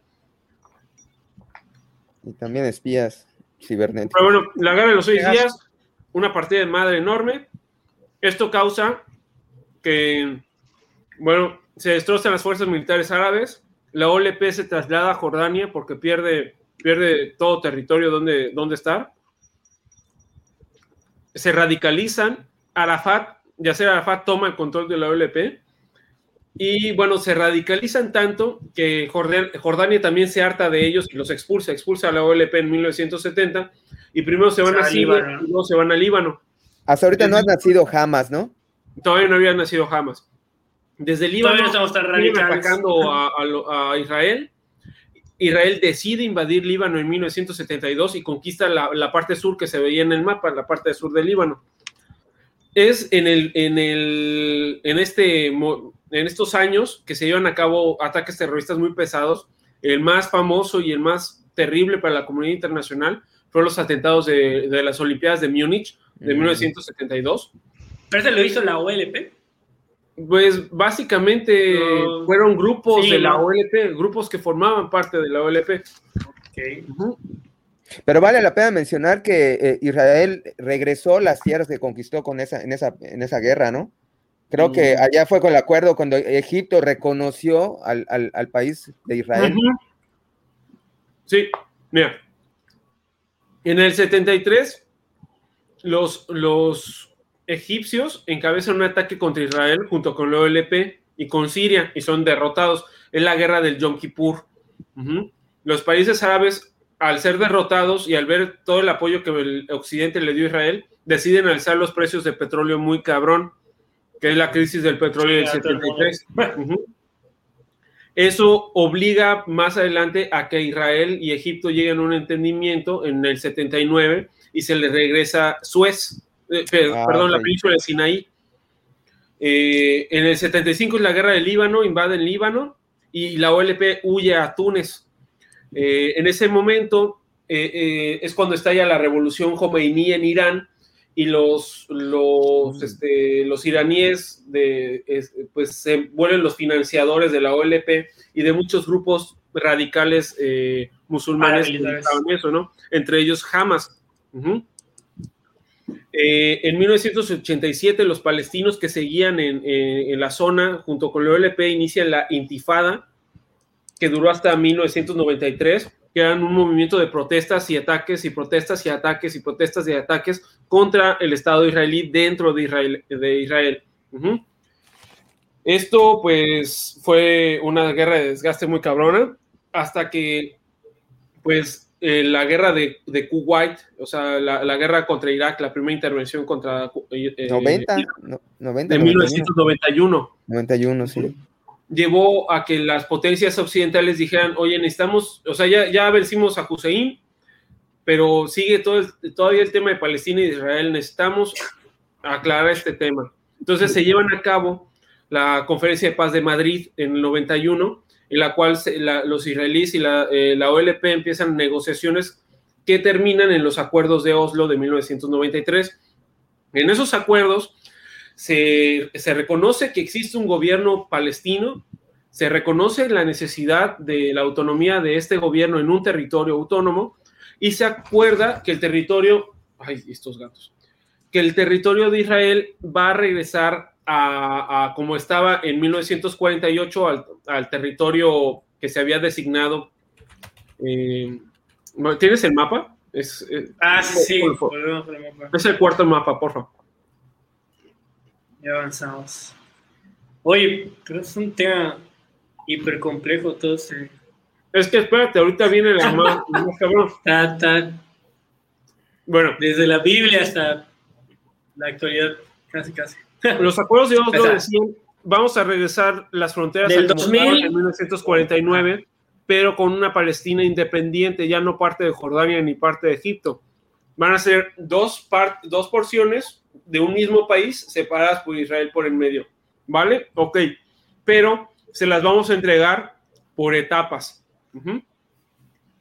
Entonces se acuerda que van a ser tres etapas de liberación de las zonas. La primera es la franja de Gaza. La segunda son todos los puntos verdes que ven en Cisjordania, que son comunidades aisladas eh, de palestinos rodeadas por asentamientos de judíos. Y la tercera iba a ser el resto de la parte azulita de Cisjordania. Ahora, así terminó estos acuerdos de Oslo. El problema fue que, ah, bueno, también se acordó que ya no iba a haber más asentamientos este, judíos en la, zona de Cisjordania, que ya no iban a comprar más tierras y poner más comunidades, ¿ok? ¿Qué pasó? Israel no lo cumplió. Este, eso radicalizó el movimiento y propició la aparición de, de, movimientos terroristas como Hezbollah, como el Estado Islámico muchos años después y como Hamas también. ¿Qué fue lo que no cumplió? Israel este, sí regresó Gaza, pero hasta, puta, sí, estuvo ocupada hasta el 2005. Eh, fue regresando la autonomía en las regiones verdes, pero es que aquí es, es una cuestión de, de, ambos lados, o sea, tanto Israel hizo sus cosas como Palestina hizo sus cosas. Los puntos verdes son pequeñas comunidades palestinas que están rodeadas de granjas y de asentamientos este, judíos, que si tú quieres ir de este pueblo palestino a este pueblo palestino, tienes que pasar por garitas y controles fronterizos israelíes. Eso es lo que está cabrón, bueno, yo considero, ¿no? Pregunta, aunque no sé, si es el, no sé si es el momento para preguntarlo, pero ¿por qué no pueden vivir en un solo estado? Yo creo que lo dejamos para el final. Ok. Conclusiones. Este, bueno, el, tema es que eh, todos esos puntitos son, eh, eh, no se pueden interconectar porque los mismos judíos lo hicieron de tal manera de que quedan aislados para que no puedan hacer ataques en conjunto. para que no se puedan. Pero estás coartando su, Entonces, eso llevó a que las comunidades se sintieran presionadas y los judíos siguieron asentándose, siguieron llegando más judíos y siguieron instalándose y haciendo más asentamientos. E, e, eso, eso, podría, considerarse como una especie de, apartheid, ¿no? es que es una es que a raíz de eso, los palestinos de Jordania empiezan protestas y ¿qué hace el Estado israelí? Empieza a amurallar la zona. empieza a amurallar la zona, a meterle este, cercados, a meterle este, garitas y controles fronterizos. O sea, lo que le hacían a los judíos lo empiezan a hacer. Ah, sí. Y las comunidades palestinas no de YouTube, siendo guetos. Los, los guetos de los palestinos. Es correcto, terminan siendo guetos. Pero la parte más, digamos, radical está en la franja de Gaza, ¿no? O sea, sí hay como que dos, eh, eh, ya no son lo mismo, se puede decir. Es que, ¿qué pasó? Cisjordania y Gaza. Es que eso, es reciente. A partir de esto, perdón, a partir de que muera Arafat y, y bueno, que todo esto se empieza a volver muy político, se vuelve, eh, esto se radicaliza actualmente y el conflicto se usa como capitalizador de personajes políticos locales. Tanto los palestinos, hay diferentes líderes que se están peleando quién es la cabeza del Estado palestino, como en Israel hay diferentes líderes que se están peleando quién es la cabeza de Israel. Entonces, muchos candidatos a la presidencia por Israel, su eslogan es, yo sí peleo contra los palestinos. Y los ah. candidatos... y los candidatos... Ese es otro tema que quería sacar más adelante, pero bueno, no sé, ya... lo que yo termino de comer. bueno, ya, ya me voy a arriesgar a que el algoritmo nos pueda, nos pueda, cancelar, pero sí ya viéndolo, bueno, me estoy adelantando mucho y viendo el contexto actual, eh, pues realmente eso es como, como mencionabas, no es un tema político, es un tema de campaña. Entonces, yo, yo en que estaba haciendo una pequeña investigación y todo, que está súper pesado, porque hay muchísima información, Veía que hubo un tiempo en donde no estaban como que tan segregados. Había un tiempo en el que literal habían parejas de judíos y palestinos y que tenían familia y todo. Y luego como que otra vez empezó a radicalizar, ¿no? De que no, se pueden mezclar y todo el rollo. Y dices, bueno, obviamente, eh, pues es un buen distractor, ¿no? Es una caja china, como decimos en México. Eh, pues tener de vez en cuando cierto enfrentamiento, tener un enemigo en común. Y como mencionaba Pepe, eh, ahorita justamente pues, el primer ministro, Benjamin Netanyahu, eh, ha tenido desde mandatos anteriores como el actual, ha tenido acusaciones por parte de la misma policía de Israel de corrupción. Entonces, si tienes ese tema encima, pues a lo mejor te conviene que de repente un grupo terrorista como Hamas te empiece a tirar misiles sin también viendo el tema, y, ya me estoy arriesgando mucho aquí, pero dices, bueno, obviamente las guerras siempre generan riqueza, ¿no? Y obviamente imagínate, ¿no? Si tienes un grupo terrorista que te está tirando misiles, obviamente tú puedes decir, tengo que crear un domo de hierro, como su sofisticado sistema de seguridad que tienen, y eso obviamente va a generar que te den presupuesto para poder adquirirlo y pues es mucho dinero, ¿no? A final de cuentas el dinero es la cosa que puede corromper varias voluntades, ¿no? Entonces no sé, ahí pues esa cuestión, ya ahí ya metiéndome en temas conspiranoicos a lo mejor de... Es que no es conspiranoico. Sí hay posibilidades de llegar a paz, pero no les conviene que haya paz. En, en, la parte palestina también están peleando en ese tema de si la paz o seguir el conflicto, a tal grado que los palestinos que viven en Gaza, eh, eh, o sea, apoyan a cierto persona, a, un, personaje y los de Cisjordania a otro. Y de hecho, de facto, se comportan como si fueran ya otros dos países. ¿sí? Ya no se coordinan, ya no son comunidades coordinadas.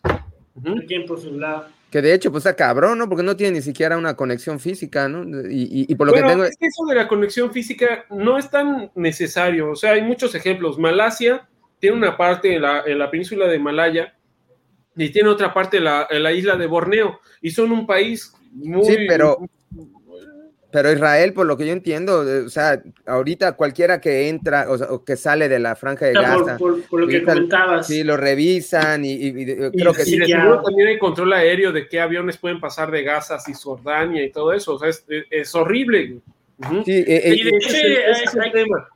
De hecho, el derecho a Israel de volverse policía de Medio Oriente. ah, algo así. Porque de hecho, igual es policía, en realidad es el sargento y el sheriff es Estados Unidos, que se cree. Matute. ajá, Matute. Pero es que ahí ya llegamos a la pregunta final. O sea, ¿es legítimo? O sea, después de todo lo que hemos platicado, ¿es legítimo crear un Estado O sea, no sé, a ver qué opinan. ¿Se puede hacer un país así, nada más por, ah, por mis huevos. lo, que, lo que vamos a dar nuestras opiniones. Lo que me movió el tapete es de que es de que compraron las tierras, no es como que llegaron e invadieron. O, mm. sea, está bien, ¿no? Pero cuando yo vi que no, pues que iban comprando las tierras y las están vendiendo. pero Pepe, no, no, no compraron todo el país, güey. Sí. Compraron unos ranchos. Sí, pero, pero igual, o sea, eso de comprar tierras, bueno, yo, yo lo doy el ejemplo, ¿no? Bueno, yo aquí en México, en Yucatán, es como que yo, bueno, voy a comprar varias tierras en Yucatán y ya que compre casi todo el estado, voy a decir, ah, pues voy a, voy a crear el reino de Alan. En, Campeche, y voy a expulsar a todos. hicieron un país de menonitas. Eso se puede hoy en día. En Campeche se hicieron un país. Según yo, la tierra. Hay unos menonitas que viven ahí. Oye, pero en ese sentido, por ejemplo, estaba yo viendo una charla del abogado Vargas sobre el, tema de historia también. Decía que en la historia, pues en general, la historia universal siempre es de conquistado y conquistador y conquistado. En ese sentido, pues no, Israel en este momento sería un conquistador y eventualmente los palestinos serían conquistados.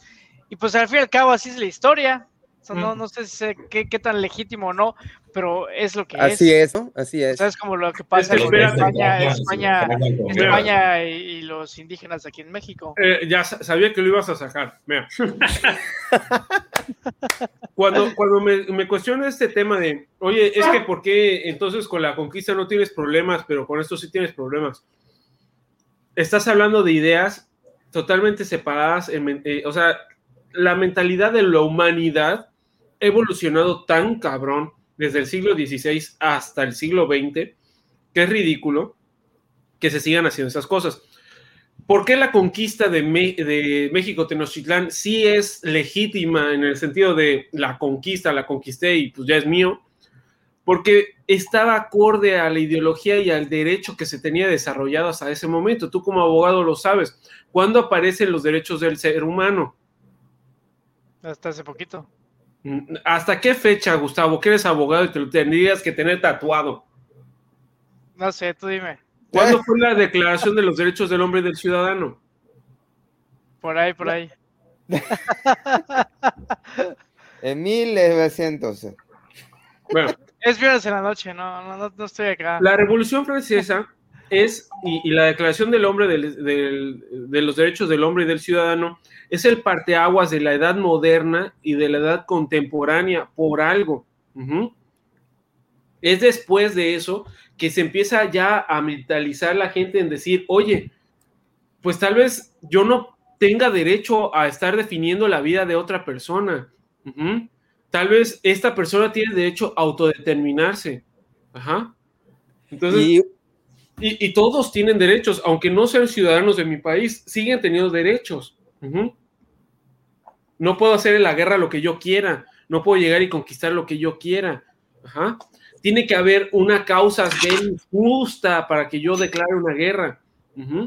¿Qué guerra es justa? Bueno, es muy entre comillas, pues mis intereses, ¿cómo legitimo mis intereses? sí, es, es, es, muy romántico esto. De medios de Claro, o sea, realmente. yo veo que aquí es mucho tema de geopolítica. Ah, sí, quiero llevar democracia a Afganistán. Hay toda una bombita. Es una guerra justa. Además, no es como que fuera muy fácil las guerras también, ¿no? Sería, por ejemplo, ir y agarrarse a este cabrón eh, guerrillero africano que agarra a los niños desde chiquitos y les hace. Tierra Leona. Ajá, y que los vuelve parte de su ejército. Ir y agarrar a ese cabrón y llevarlo ante la justicia internacional sería una guerra justa. Ir y agarrar a todos los güeyes en, estos países donde les hacen la circuncisión femenina a las niñas desde que nace, ir con el ejército de la ONU y agarrar a todos esos güeyes y meterlos a la cárcel, sería una guerra justa. Porque estás peleando por un derecho humano. Pero viendo la historia de las guerras. Pero, sí, debe ser. Exactamente. No puedes comparar la guerra en la que Israel no conquistó nada, simplemente llegó eh, Gran Bretaña y dijo, ah, pues aquí vamos a poner un estado para Israel y para los judíos que son mis amigos. Eso no es conquistar, güey. Pero ven acá, en la, Segunda Guerra Mundial no, lo es conquistar, no es conquistar, pero es una, es una conquista, digamos, política, eh, eh, diplomática de, ese, momento. O sea, hace, hace 500 años era la conquista por barcos. en ese momento pero no respetaste ni, ni, a la, ni a la mayoría de la población, ni a la que tenía más armas, ni la que tenía más gente en ese lugar. Simplemente llegaste y dijiste, esto se va a hacer, y tú no eres ni parte de ese juego. O sea, en la actualidad, con el derecho internacional actual que hay desde mil, desde, vamos a decir, desde la creación de la ONU, desde la creación de la ONU, ya no puedes crear países a lo pendejo conquistando cosas. ¿Por, qué crees que fue un pedo que Rusia se anexionara a Crimea? Pues aún así lo hizo. Pero nadie se lo reconoce, Claro, lo hizo. O sea, es. Yo tengo 5.000 bombas nucleares. ¿Por qué crees que sigue el pedo de Taiwán contra China? Porque no es una cuestión de quién es más fuerte y quién puede invadir a quién y hacer lo que quiera. Es de que si lo haces y la comunidad internacional no te reconoce, entonces no. por eso no estoy defendiendo el Estado israelí ni nada, simplemente estoy tratando de lucubrar en la misma lógica. En la misma lógica de, bueno, 800 años los árabes conquistaron España. ¿Y, cuál fue el pedo? Ok, ahorita están los judíos, por decirlo de alguna manera, conquistando esa zona del mundo. Uno, en la Edad Media no existía la autodeterminación de los pueblos, Gustavo, no mames. Dos, estás mezclando conceptos de derecho anacrónicos. Tres, el Estado palestino lleva años intentando autodeterminarse y la, la comunidad internacional está dividida solamente por los intereses económicos y comerciales que tiene las, la OTAN con Israel y por eso es que no reconocen el Estado palestino. Perfectamente podríamos decir, por lo menos que Gaza es un país, es más grande que Mónaco y no podemos decir que es un país. ¿Sí? Gaza es más grande que Mónaco, es más grande que el Vaticano, es más grande que San Marino, que Liechtenstein, que Andorra pero no lo podemos reconocer como un país porque la inmensa comunidad internacional tiene miedo de meterse con los intereses comerciales de Estados Unidos, que es el mecenas de Israel.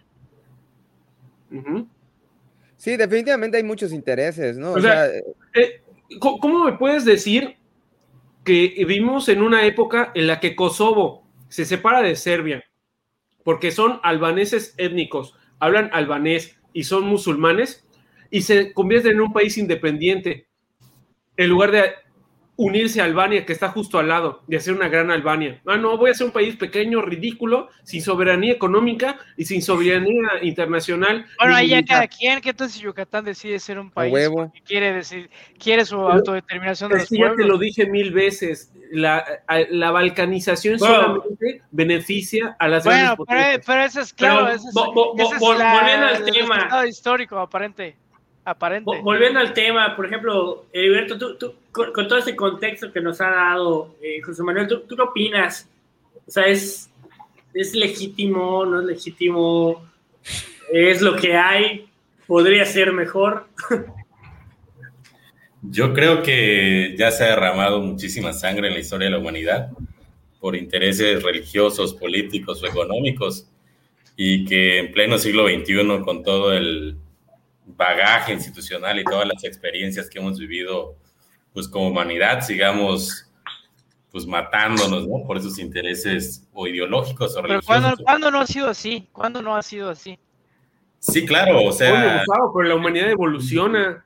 El, el punto es que en un, una perspectiva ideal, en una perspectiva ideal, pues después de tanta sangre, yo digo, algo tenemos que aprender, ¿no? O sea, todo el conflicto que nos narró Luege y bueno, muchos otros conflictos en otros, en otros lugares del mundo, pues algún, algún, algún punto de reflexión nos tienen que llevar, ¿no?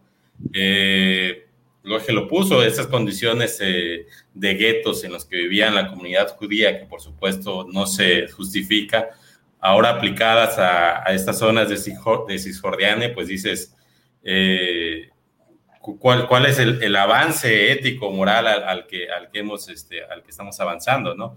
Entiendo, por supuesto, lo que dice Gustavo, esta parte de las dinámicas del poder, estas ansias eh, de conquistar y demás, que, pues, por supuesto, están ahí vigentes y no sé hasta cuánto seguirán perpetuándose como, pues, como humanidad. Eh, al punto al que quiero llegar y preguntar, para que no cierre tan agreste y tan complicada la plática, es es qué, qué, o sea, qué soluciones se vislumbran. Hay, hay, son, son muchísimos años de guerra, de de sangre, de polarización, de conflicto, de intereses locales y de, de intereses externos, este, beliqueando en la zona. O sea, ¿hay alguna salida? ¿Hay algún, alguna propuesta viable que pueda generar algún consenso entre las partes involucradas. Que le bajen tres rayitas a la religión cada uno.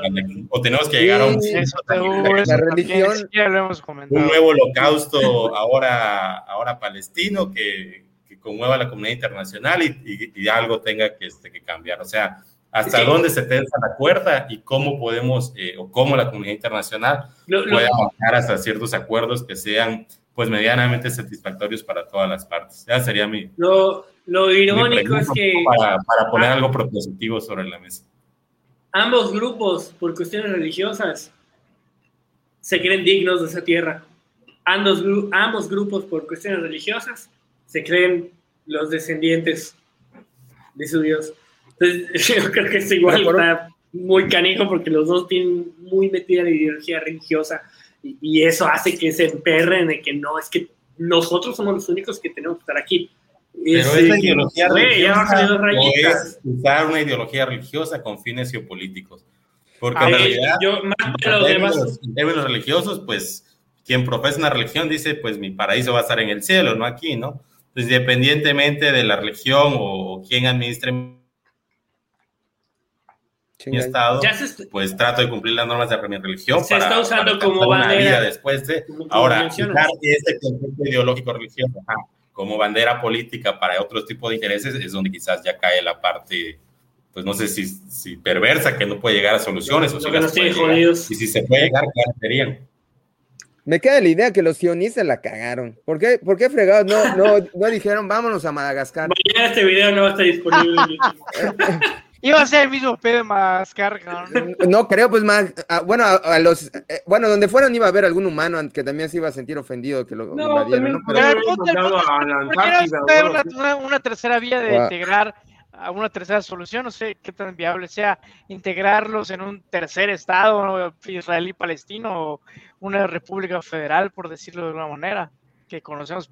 O sea, aquí en México hay todo tipo de ideologías conviviendo en el mismo estado porque ahí no podría pasar, ocurrir. En Chiapas, por ejemplo. Exactamente. Ejemplo, ¿no? Hay lugares donde, en Chiapas, un Paco, hay municipios donde pues los indígenas se autodeterminan y se autorregulan por sus, por sus normas, ¿no? Y forman parte de un Estado nacional. No, y aparte como Oaxaca, que ya los niños no pueden comer gancitos ni chocorroles, güey. Ah, y siguen siendo mexicanos, o sea, ¿no? Exactamente. Es que el problema es el humano. Yo siempre lo he pensado. O sea, sí. O sea, pues, pues eliminamos la, no, pues, al, humano ya, ¿no? O sea, en lugar de. la computadora. Se sigue, se sigue eh, alimentando esa división religiosa, esa división. Pues eh, eh es casi ya el hervidero allá, que nada más falta el cerillito para que explote. O sea, debería de, de, ya, yo creo que en algún momento dejar ir, decir, yo mi religión, pues, ajá, muy bien, es mi religión, pero la tengo para mí porque yo creo que por allá hay muchos, muchos de los radicales, o sea, son, están Es que, bueno, eso es algo interesante que hay que preguntar, o no sé, si, si en realidad Israel es un estado teocrático. Es que ese es el tema. La verdad, dudo mucho que la gente que mueve los hilos de este conflicto se esté basando en la ¿sí? Sus intereses realmente son económicos. Es lo que les decía, Israel es uno de los más grandes productores de armas del planeta. Y mantiene un cuerpo activo, este, ¿qué te gusta? No me acuerdo cuánto porcentaje de su población es parte de su ejército. De hecho, el, servicio militar allí es obligatorio. Hasta las mujeres. También, o sea, tienen que hacer no, no sé cuántos años allí de huevo. O sea, esta actriz, ¿cómo se llama? La, la, la, Nalgadot. La Nalgadot. Ella, creo que también Natalie Portman, también fueron parte de Mandamos saludos, Porque es obligatorio. Si quieres la nacionalidad, tienes que estar en el ejército de Israel. Ahora, los líderes de esas naciones están aprovechando de las, eh, principalmente actual, en la actualidad, se están aprovechando de la ideología de sus gobernados para perpetuarse en el poder, ¿sí?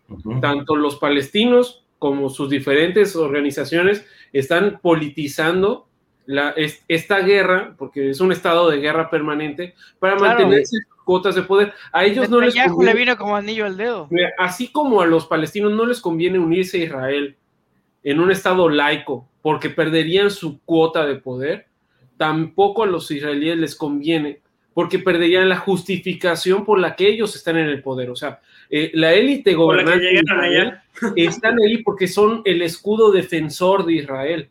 ¿sí? Ese es punto, la guerra, criollos, criollos ya, no querían el yugo, criollos ya no querían el yugo español y dijeron, vamos a es correcto, México. Si les quitas la guerra, les quitas la necesidad de ese escudo. Claro. Y entonces viene un proceso democrático en el que probablemente ellos no ganen. De hecho, el actual primer ministro de Israel no ha convocado elecciones en bastante, bastante tiempo porque tiene, tiene, tiene sus temas. Y el que está ahorita en, Palestina también no ha querido convocar elecciones porque es muy probable que gane jamás. Ajá. ah, sí. y, que se radicalice más este asunto. De hecho, actualmente el conflicto es por los ataques que han estado haciendo los palestinos hacia Israel, pero la desmedida respuesta de Israel hacia Palestina es lo que sigue indignada a la comunidad internacional. O sea, no puede llegar un escuincle de un pueblito con una resortera y pegarte un, un resorterazo en la cabeza que sí duele mucho, y tú te voltees con una K-47 y le vueles un dedo.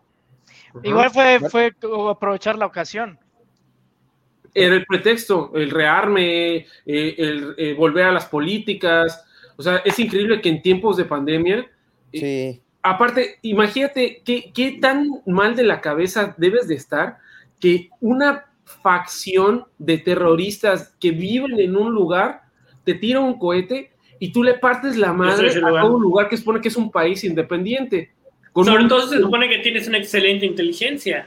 Ajá, y todo el rollo, armamento, así, puedes mandar un dron directamente. Usa tu servicio secreto y, y mata al que te tiró el misil. O sea, tienes tecnología de punta. Ah, pero. Puedes mandar a un güey en un excusado. No, no, sé si es cierto. No sé si es cierto, pero o sea, a las partes no les conviene una solución. A las élites que promueven el conflicto no les conviene una solución.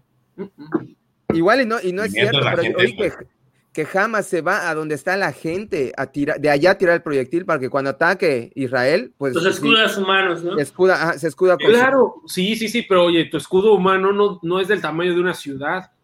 Los israelíes le dieron a toda la franja de Gaza durante casi una semana. Sí, sí, sí, definitivamente fue desmedido. solamente cayeron unos cuantos, o sea, fueron tan pocos los misiles palestinos que lograron burlar el domo de acero de Israel que es, es insultante la cantidad de, munición que tiró el Estado israelí contra, contra la población civil de Gaza. Pero ah, ahí estamos viendo, ahora sí que la parte más primitiva del ser humano, ¿no? Así que, ah, tú me diste con tu garrote, ah, voy a sacar mi garrote que es más grande, ahora, ¿no? Creo que le, le, tiraron en algún momento, creo que fueron 130, este, no proyectiles, como... Toneladas. Eh, eh, no, pero gas a, a Israel. Lo que pasa es que creo que el 10% ah, deja pasar, de, entonces de esos, de esos 130, eh, si los tiras al mismo tiempo, entraron 13. Sí, es que el domo de acero está muy cabrón, el domo de acero a los es civiles. de punta. Estás, estás poniendo a la nave de, de Star Trek contra el barco de Cristóbal Colón, güey, o sea, no mames. Y, otro punto interesante es el manejo mediático que sea a nivel internacional de esos este, conflictos, ¿no? Sí. Porque ves algunos eh, medios de comunicación. Claro, o sea, atacan a Israel, ¿no? Y luego, ¿qué, qué tanto se minimiza la, la contraparte desmedida que, que platicaba Luis? No, y realmente es, ¿quién atacó a Israel? No es, sale un ataque de Palestina a Israel, no. Una facción terrorista que que utiliza el territorio de, de Palestina como, ataca a Israel. Pero igual ya hablamos que no hay una sola Palestina, no puedes decir que, que hay un gobierno palestino que está... Es que lo que te digo es una facción terrorista. Es como lo que pasó con, con los gringos de Afganistán. Por ejemplo, exactamente, estás persiguiendo a los talibanes, invades todo el país es que fui a invadir y yo estaba trabajando en conjunto con el gobierno afgano. Ni madres, o sea, el gobierno afgano no tuvo nada que ver, nada que ver. ni títere era, era eh, los, los tenían atrás en un cuartito y Estados Unidos fue y hizo en Afganistán lo que quiso y es lo que está haciendo ahorita Israel. Estaba buscando un pretexto para volver a invadir la franja de Gaza. ¿Pero qué? ¿Tú crees que con, con la idea de, de o sea, tomar parte, tomarla de nuevo? No creo, ¿no? No creo que quieran. O mantener el estado de histeria colectiva para seguir produciendo armas y seguir manteniendo el presupuesto de, de gasto militar hasta el tope y manejarlo como ellos quieran. creo, que ya estamos hablando, creo que ya estamos hablando sin filtros, pero no nos cancelen, pero es la realidad. Pero bueno, ya llevamos hora y media. No sé si. Sí, sí, sí. Me gustaría que vayamos a, la hora sí que cómo, cómo se va a solucionar este conflicto o cómo nosotros podríamos pensar que se podría solucionar. Eh, me gustaría ahora sí que iniciar con, el invitado a ver qué, qué ideas tienes sí, que... desde, el punto de vista, cómo podríamos preguntar. Los charritos es kosher, ¿no? Es coche. Sí, gran cosa. En realidad, la gran mayoría de los productos que se venden hoy en día kosher. No, para que nos demos una, una idea de, el poderío. El poderío. no, o, sea, lo que pasa es que lo estaba pensando y sí cumple como comida kosher. Sí, de hecho. Bueno, mi propuesta, yo por ejemplo siempre he dicho, ¿por qué está la ONU en, en Nueva York? ¿Qué chingados hace la ONU en Nueva York? La ONU debería estar en el lugar más peligroso. El lugar más cabrón. Sí, la ONU debería estar hasta acá de lodo para solucionar las cosas, ¿no? Y ya solucioné esto y me voy a otro lugar más cabrón. Ni tener la sede ahí. Hoy es que nos van a atacar, es que, bueno, tal vez, la, tal vez vivir como vive la gente, la, la inmensa, eh, o sea, una gran parte de la población humana sin, eh, eh, sin la seguridad de que, te vayas de que no te vayan a matar hoy, saliendo de tu trabajo, que te vaya a caer un misil en donde trabajas, tal vez eso, eso concientice a, a, los líderes y a los representantes de la ONU de qué es lo que tienen que hacer. Si me dijeras, ¿dónde establecerías la ONU? La sede de la ONU debería estar en Jerusalén, desde, desde que se ah, fundó. Jerusalén debería ser una ciudad internacional gobernada directamente por la ONU y ser un país de facto. ¿sí? Con su propio territorio. La ONU no tiene por qué estar rentando un territorio a Estados Unidos porque queda superditado a sus, a sus demandas. Se le crea un territorio a la ONU, la ONU ya tiene su propio ejército, vive de las cuotas de sus miembros y, eh, te ponemos en Jerusalén. ¿Por qué? Para que no la tengan ni judíos, ni cristianos, ni musulmanes. A la chingada. Es una ciudad internacional donde rige el derecho internacional y aquí no va a mandar ninguna religión ni ninguna ideología. Va a mandar la ONU con la Declaración de los Derechos del Hombre y del Ciudadano. Y la ideología de la ONU. Y el Estado, el Estado de Israel, Palestina, o lo que queramos crear, yo crearía Canaán para ya quitarle esos títulos tan partidistas, debería ser un Estado laico, apartidista, laico, y, y que, no, que no esté buscando una homogeneidad étnica religiosa. Sí, o sea, debería ser un país multicultural, como siempre ha sido la maldita región, siempre ha sido un crisol de culturas, de etnias, de lenguas y de religiones, entonces debería de mantenerse como eso, y ese debería ser el móvil del Estado cananita, israelita o palestino, ser pluricultural, plurireligioso y manejarse de manera laica y antiideológica. Ajá. Y como, como me gustó lo que decía Gustavo, se puede manejar como una federación de, de zonas autonómicas, en las cuales, pues, ok, en esta región se mantiene esta autonomía con estas costumbres y esta ley, claro que no vayan en contra de la ley suprema del país, y en esta otras. Pero a la hora de que sus conflictos se lleven a cabo a nivel federal, es una, es una federación laica en la cual se te va a juzgar y se te va a decidir de acuerdo a lo que resolvamos en una carta magna una carta magna que se va a basar en el respeto a los derechos de todos. Punto. Es muy difícil, sí, es muy difícil, sí, es muy idealista, es muy idealista, pero creo que si la ONU estuviera en Jerusalén, no nos cuesta soñar. trabajar.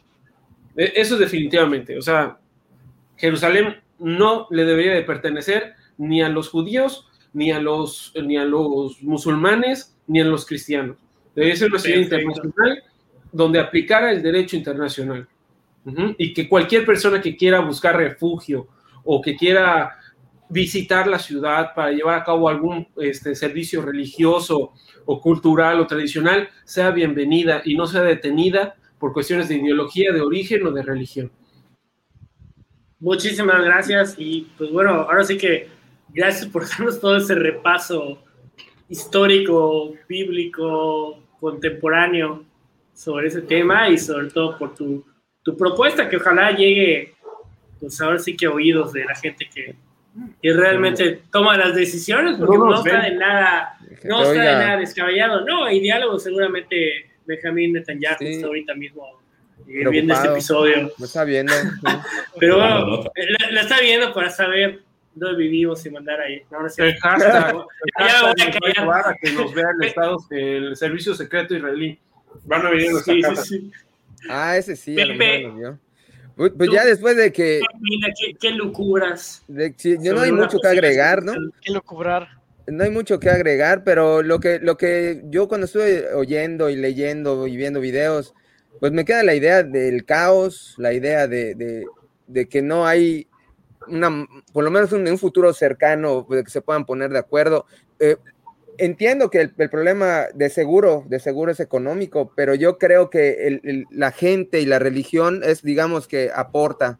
No es el 100%, pero es una parte de que, pues oía que unos quieren entrar a rezar allá, no sé, la, donde está la piedra y que si llega a entrar un judío, allá es una ofensa para los árabes y todo esto yo, yo creo que aporta y de alguna manera hace que el lugar, pues no sea un lugar muy, digamos, muy bueno para vivir cómodamente. Eh, veo que por allá, por ejemplo, que tienen una app en su teléfono y que les avisan que los están bombardeando y tienen que irse a un refugio. La app les dice que en cuántos tantos segundos, tienes 20 segundos para meterte en un refugio. Todos tienen, cada uno de sus casas tiene un refugio, en los parques hay refugio, donde sea que estés, hay un refugio cerca para que te metas y si te bombardean, pues no, no te mueras, ¿no?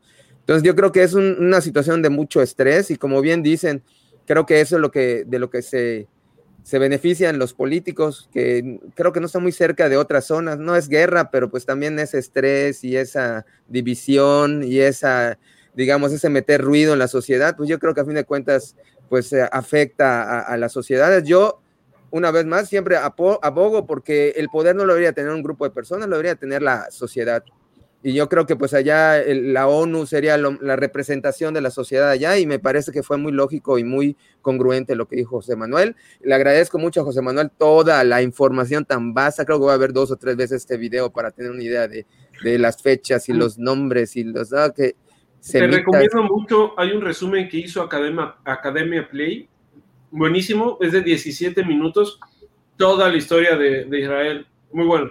Es, es eh, un video. Sí, Academia, Academia Play es un canal español donde te resume la historia de la humanidad a través de mapas mentales y los van dibujando durante el video, muy bonito. Perfecto. Bueno, pues por mí sería todo. Eh, no tengo nada más que agregar, solo decirles que por favor que nos sigan, que nos den like y nos vemos la próxima semana. Muchas gracias, Pepe. Eh, Gustavo, ¿tú, tú qué, qué opinas esta situación? Pues ¿Más libertad lo va a solucionar? no? sí, sobre todo la libertad mental, ese es justamente el, punto, lo que comentaba Pepe, y ese tema de no caer en esos fanatismos, probablemente es parte del problema, el hecho de que haya tanta ideología, tantos fanatismos. Yo creo que al fin y al cabo, cuando un judío y un palestino se, se cruzan por la calle, pues simplemente son dos ciudadanos más y creo que pueden vivir sin ningún problema. Ojalá eso se solucione Sabemos que hay muchos intereses, muchos otros objetivos ahí oscuros, pero pues ojalá que se halle la solución. Tal vez por allá hay algunos caminos, pero bueno, algún día solucionaremos ese tema y simplemente igual agradecer a José Manuel Luege toda su información y pues aquí nos vemos el próximo viernes que nos sigan, que nos compartan, que dejen sus comentarios, aún si lo ves esto en una fecha posterior, déjanos tu comentario, qué te pareció, qué opinas, qué otros temas quieres que manejemos en este tu canal favorito. Ahí nos vemos el próximo viernes. Gracias, gracias Gustavo. Heriberto, ¿cómo ves la, la situación? ¿Qué opinas? Tú dices muy calladito. Yo, yo vine a aprender, la verdad, este, bastante neófito en el tema, solamente algunos conocimientos por los medios de comunicación. que, pues, ajá, en realidad tienen posturas sesgadas. Yo creo que el recuento que nos ha dado Luege el día de hoy es bastante completo y aleccionador. Eh, agradecerle a Luege sobre todo, ¿no? El, el, tiempo, la disposición y sus conocimientos, creo que es muy valioso y nos ayuda a ampliar muchas perspectivas. Y mis conclusiones, eh, más que avisorar o no soluciones o hacerle al, al profeta con la bola de cristal, yo creo que estos temas nos pueden ayudar a reflexionar para nuestra realidad cotidiana y aunque en nuestro país quizás afortunadamente no tenemos estos contextos tan belicosos, eh, la polarización va escalando, ¿no? La polarización es eh, una problemática que las partes empiezan, no te empiezas a reconocer en el otro, empiezas a ver enemigos, ¿no? En, en, la, en quien piensan distinto, en quien tiene otras aspiraciones, y esto lo que termina haciendo es fragmentando, dividiendo a la sociedad. Eh, bien dice por ahí el dicho, ¿no? Divide y vencerás. Las élites eh, políticas económicas, pues les conviene tener sociedades divididas, que se peleen, que se conflictúen entre ellas, y es una manera más cómoda de tener el control. Entonces, yo creo que por ahí hay algunas lecciones que nos pueden servir para nuestra realidad mexicana, eh, no caer en polarizaciones excesivas, que si eres de tal clase, que si tienes tal ideología, que si este, aspiras o no a tal cosa. Yo creo que tenemos que partir de una base de pluralidad, pluralidad de respeto y creo que eh, pues tenemos espejos históricos y presentes muy claros de que pues pelearnos con el otro y, en tratar de imponer una, una, ideología, la mía sobre la tuya, pues no necesariamente nos lleva a caminos de paz o sana convivencia, ¿no? Entonces, tomar las lecciones que, que nos, que, nos puedan servir y pues desear lo mejor a, a esos pueblos, ¿no? Que, que están en condiciones este, pues de vida bastante complicadas. De mi parte sería todo. Gracias a, a los que nos acompañaron. Una vez, una vez más, gracias a Jorge por, por su tiempo y por acompañarnos el día de hoy. Eso sería todo. Perfecto, muchas gracias, Alberto. Pues bueno, yo, es, un tema muy escabroso, estaba realmente muy limitado porque por miedo de que el algoritmo nos cancele, pero eh, ¿qué, ¿qué les puedo decir? Yo puedo opinar que habría que bajarle dos rayitas a la religión, eso de que ambos se sientan el pueblo elegido de su Dios para estar en ese justo pedazo de tierra del planeta, pues está muy canijo. Eh, creo que igual debería haber como que algo como la ONU, que, comentaban mis compañeros, ¿no? Debería haber un ente que dijera, bueno, si por tantos años no se han podido poner de acuerdo, o sea, voy a entrar yo a, arreglar ese desmadre, ¿no? A poner orden por el bien, pues, por el bien de todos, ¿no? Por el bien del país. Digo, ambas culturas son culturas ricas en, en todos los ámbitos, ¿no? En conocimientos, en cultura, en, todo, pero pues es un, es un, desmadre que estén peleando como perros y gatos, como, comentaba eh, Pepe, es un desmadre que estés viviendo con miedo y pegado a ver si son una alerta para que te metas en un refugio. Es una desmadre que no puedes tener libre, libre tránsito porque tengas que estar pasando checkpoints y a ver si te pasan y a ver si te dejan pasar o no, o sí. Entonces realmente es algo que tendremos que cambiar, es algo que como humanidad tendremos que empezar a ver todos los detallitos y no quedarnos con la polarización de estos son terroristas y estos son los buenos. No creo que todos, o sea, ambos bandos son buenos, son malos, y yo creo que tendría que llegar a un punto en donde puedan eh, coexistir de alguna manera, ¿no? Y pues muchas gracias a todos los que nos acompañaron. Síganos en redes, recomienden qué temas eh, les gustaría poder tratar. Muchísimas gracias, como siempre, José Manuel, por Igual toda esta gran, esta gran información que siempre, que siempre eh, nos das. No sé, ¿quieres agregar algo? Ah, bueno, ninguno de nosotros lo mencionó, pero en el libro de las revelaciones eh, se ah, titula precisamente por un, un, pueblo que está en Israel, que se llama Megiddo. Y Armageddon significa precisamente en Megiddo, la guerra en Megiddo. y supuestamente en el, en, el, en el libro de las revelaciones la última batalla entre las fuerzas del cielo y del infierno va a ser en ese pueblo. Ah, eso dice, En, en Megiddo, el Armagedón. Uh Esperemos que nunca suceda esto, porque tanto, como, se pinta en la Biblia este lugar como la tierra prometida, también es la tierra donde va a llegar el fin de los tiempos. Entonces, esperemos que no sea así. Eh, yo solamente me quiero despedir con un Shalom Alahem y un Assalamu Alaikum, que la paz sea con ustedes y, pues hay que promover el entendimiento entre los pueblos. ¿Vale? Igual los invito a que le den like a mi página, El Amante de Clio. Sí, sí, sí. Eh, está en la descripción. Ahí estamos. El Amante de Clio también nos sigan. Aprendan, aprendan ahí un poquito parte de, José Manuel. Muchísimas gracias a todos. Esperamos sus comentarios acá. Vamos a estarlos contestando en la medida de lo posible. Y que tengan una excelente noche. Hasta luego.